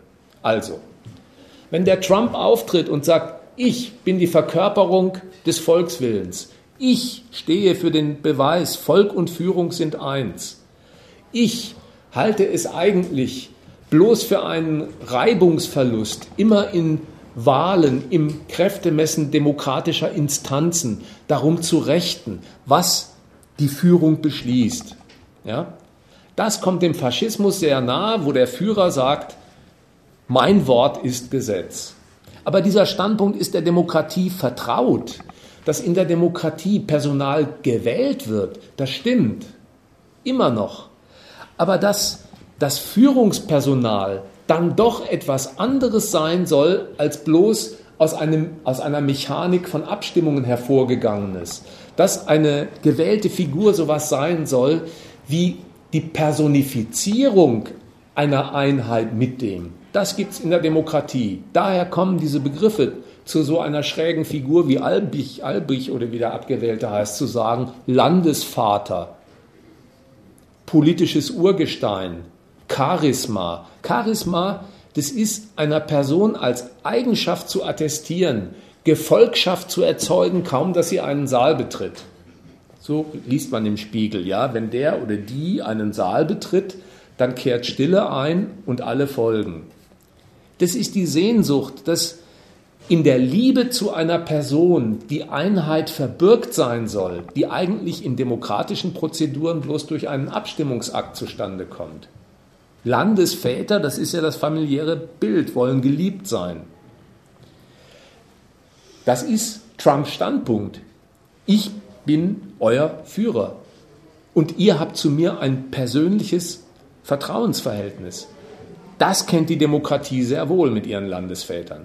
Die kennt auch das Zweite, dass der Parlamentarismus ein ewiges Gewürge ist, ein Hindernis fürs, Achtung, ein Begriff der Demokraten, fürs Durchregieren.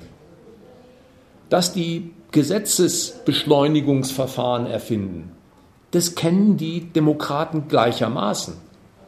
Und Demokraten kennen sogar für den Extremfall, wo sie mal, so wie es der Trump von Amerika sagt, von ihrem Staat sagen, der ist jetzt in einer Notlage, den Übergang zum Notstandsgesetz. Das Notstandsgesetz steht im Grundgesetz, ist der förmlich beschlossene Übergang der Demokratie zur Diktatur. Wenn die Rettung des Staates es gebietet, dann ist Schluss mit Parlamentarismus und Quasselbude. Das alles ist mitten in der Demokratie zu Hause, ohne dass das demokratische Prozedere dadurch außer Kraft gesetzt würde. Der Trump, der geht einen Schritt weiter. Der macht nämlich mit seinem Machtkampf gegen die falsche Elite und die Anhängerschaft im Volk ernst und versucht die wirklich aus den Schaltstellen der Macht rauszuwerfen und die Presse mundtot zu machen und auszusperren.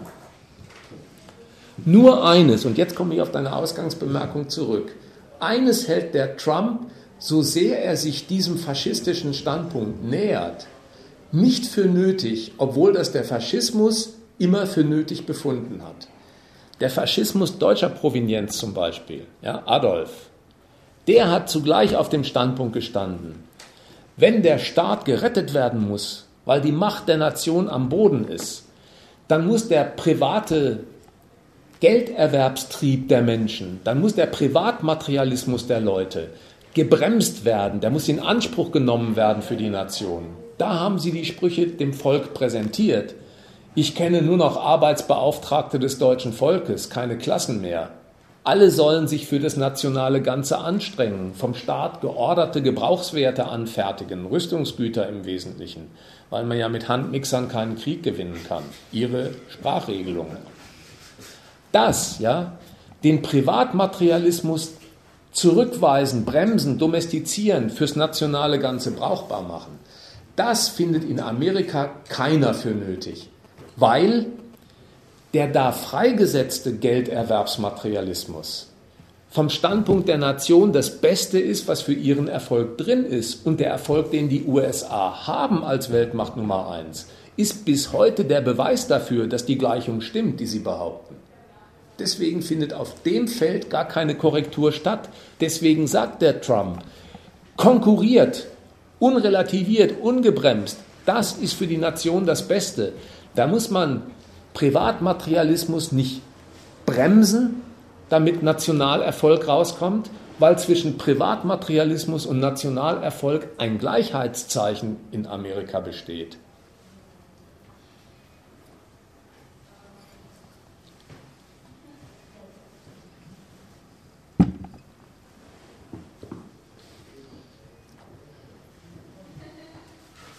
Das war jetzt vielleicht für die Schlussrunde etwas viel, aber vielleicht taugt es ja auch als Einladung, sich äh, morgen Abend bei der Diskussion im Antoniushaus. Antoniushaus, erster Stock um 19.30 Uhr morgen. Da kommen wir weiter Fragen zum Vortrag, wenn wir welche sind, oder Punkte nochmal besprechen, die vielleicht auch verstanden werden oder Teile der Diskussion, die heute war, Okay, dann machen wir Schluss.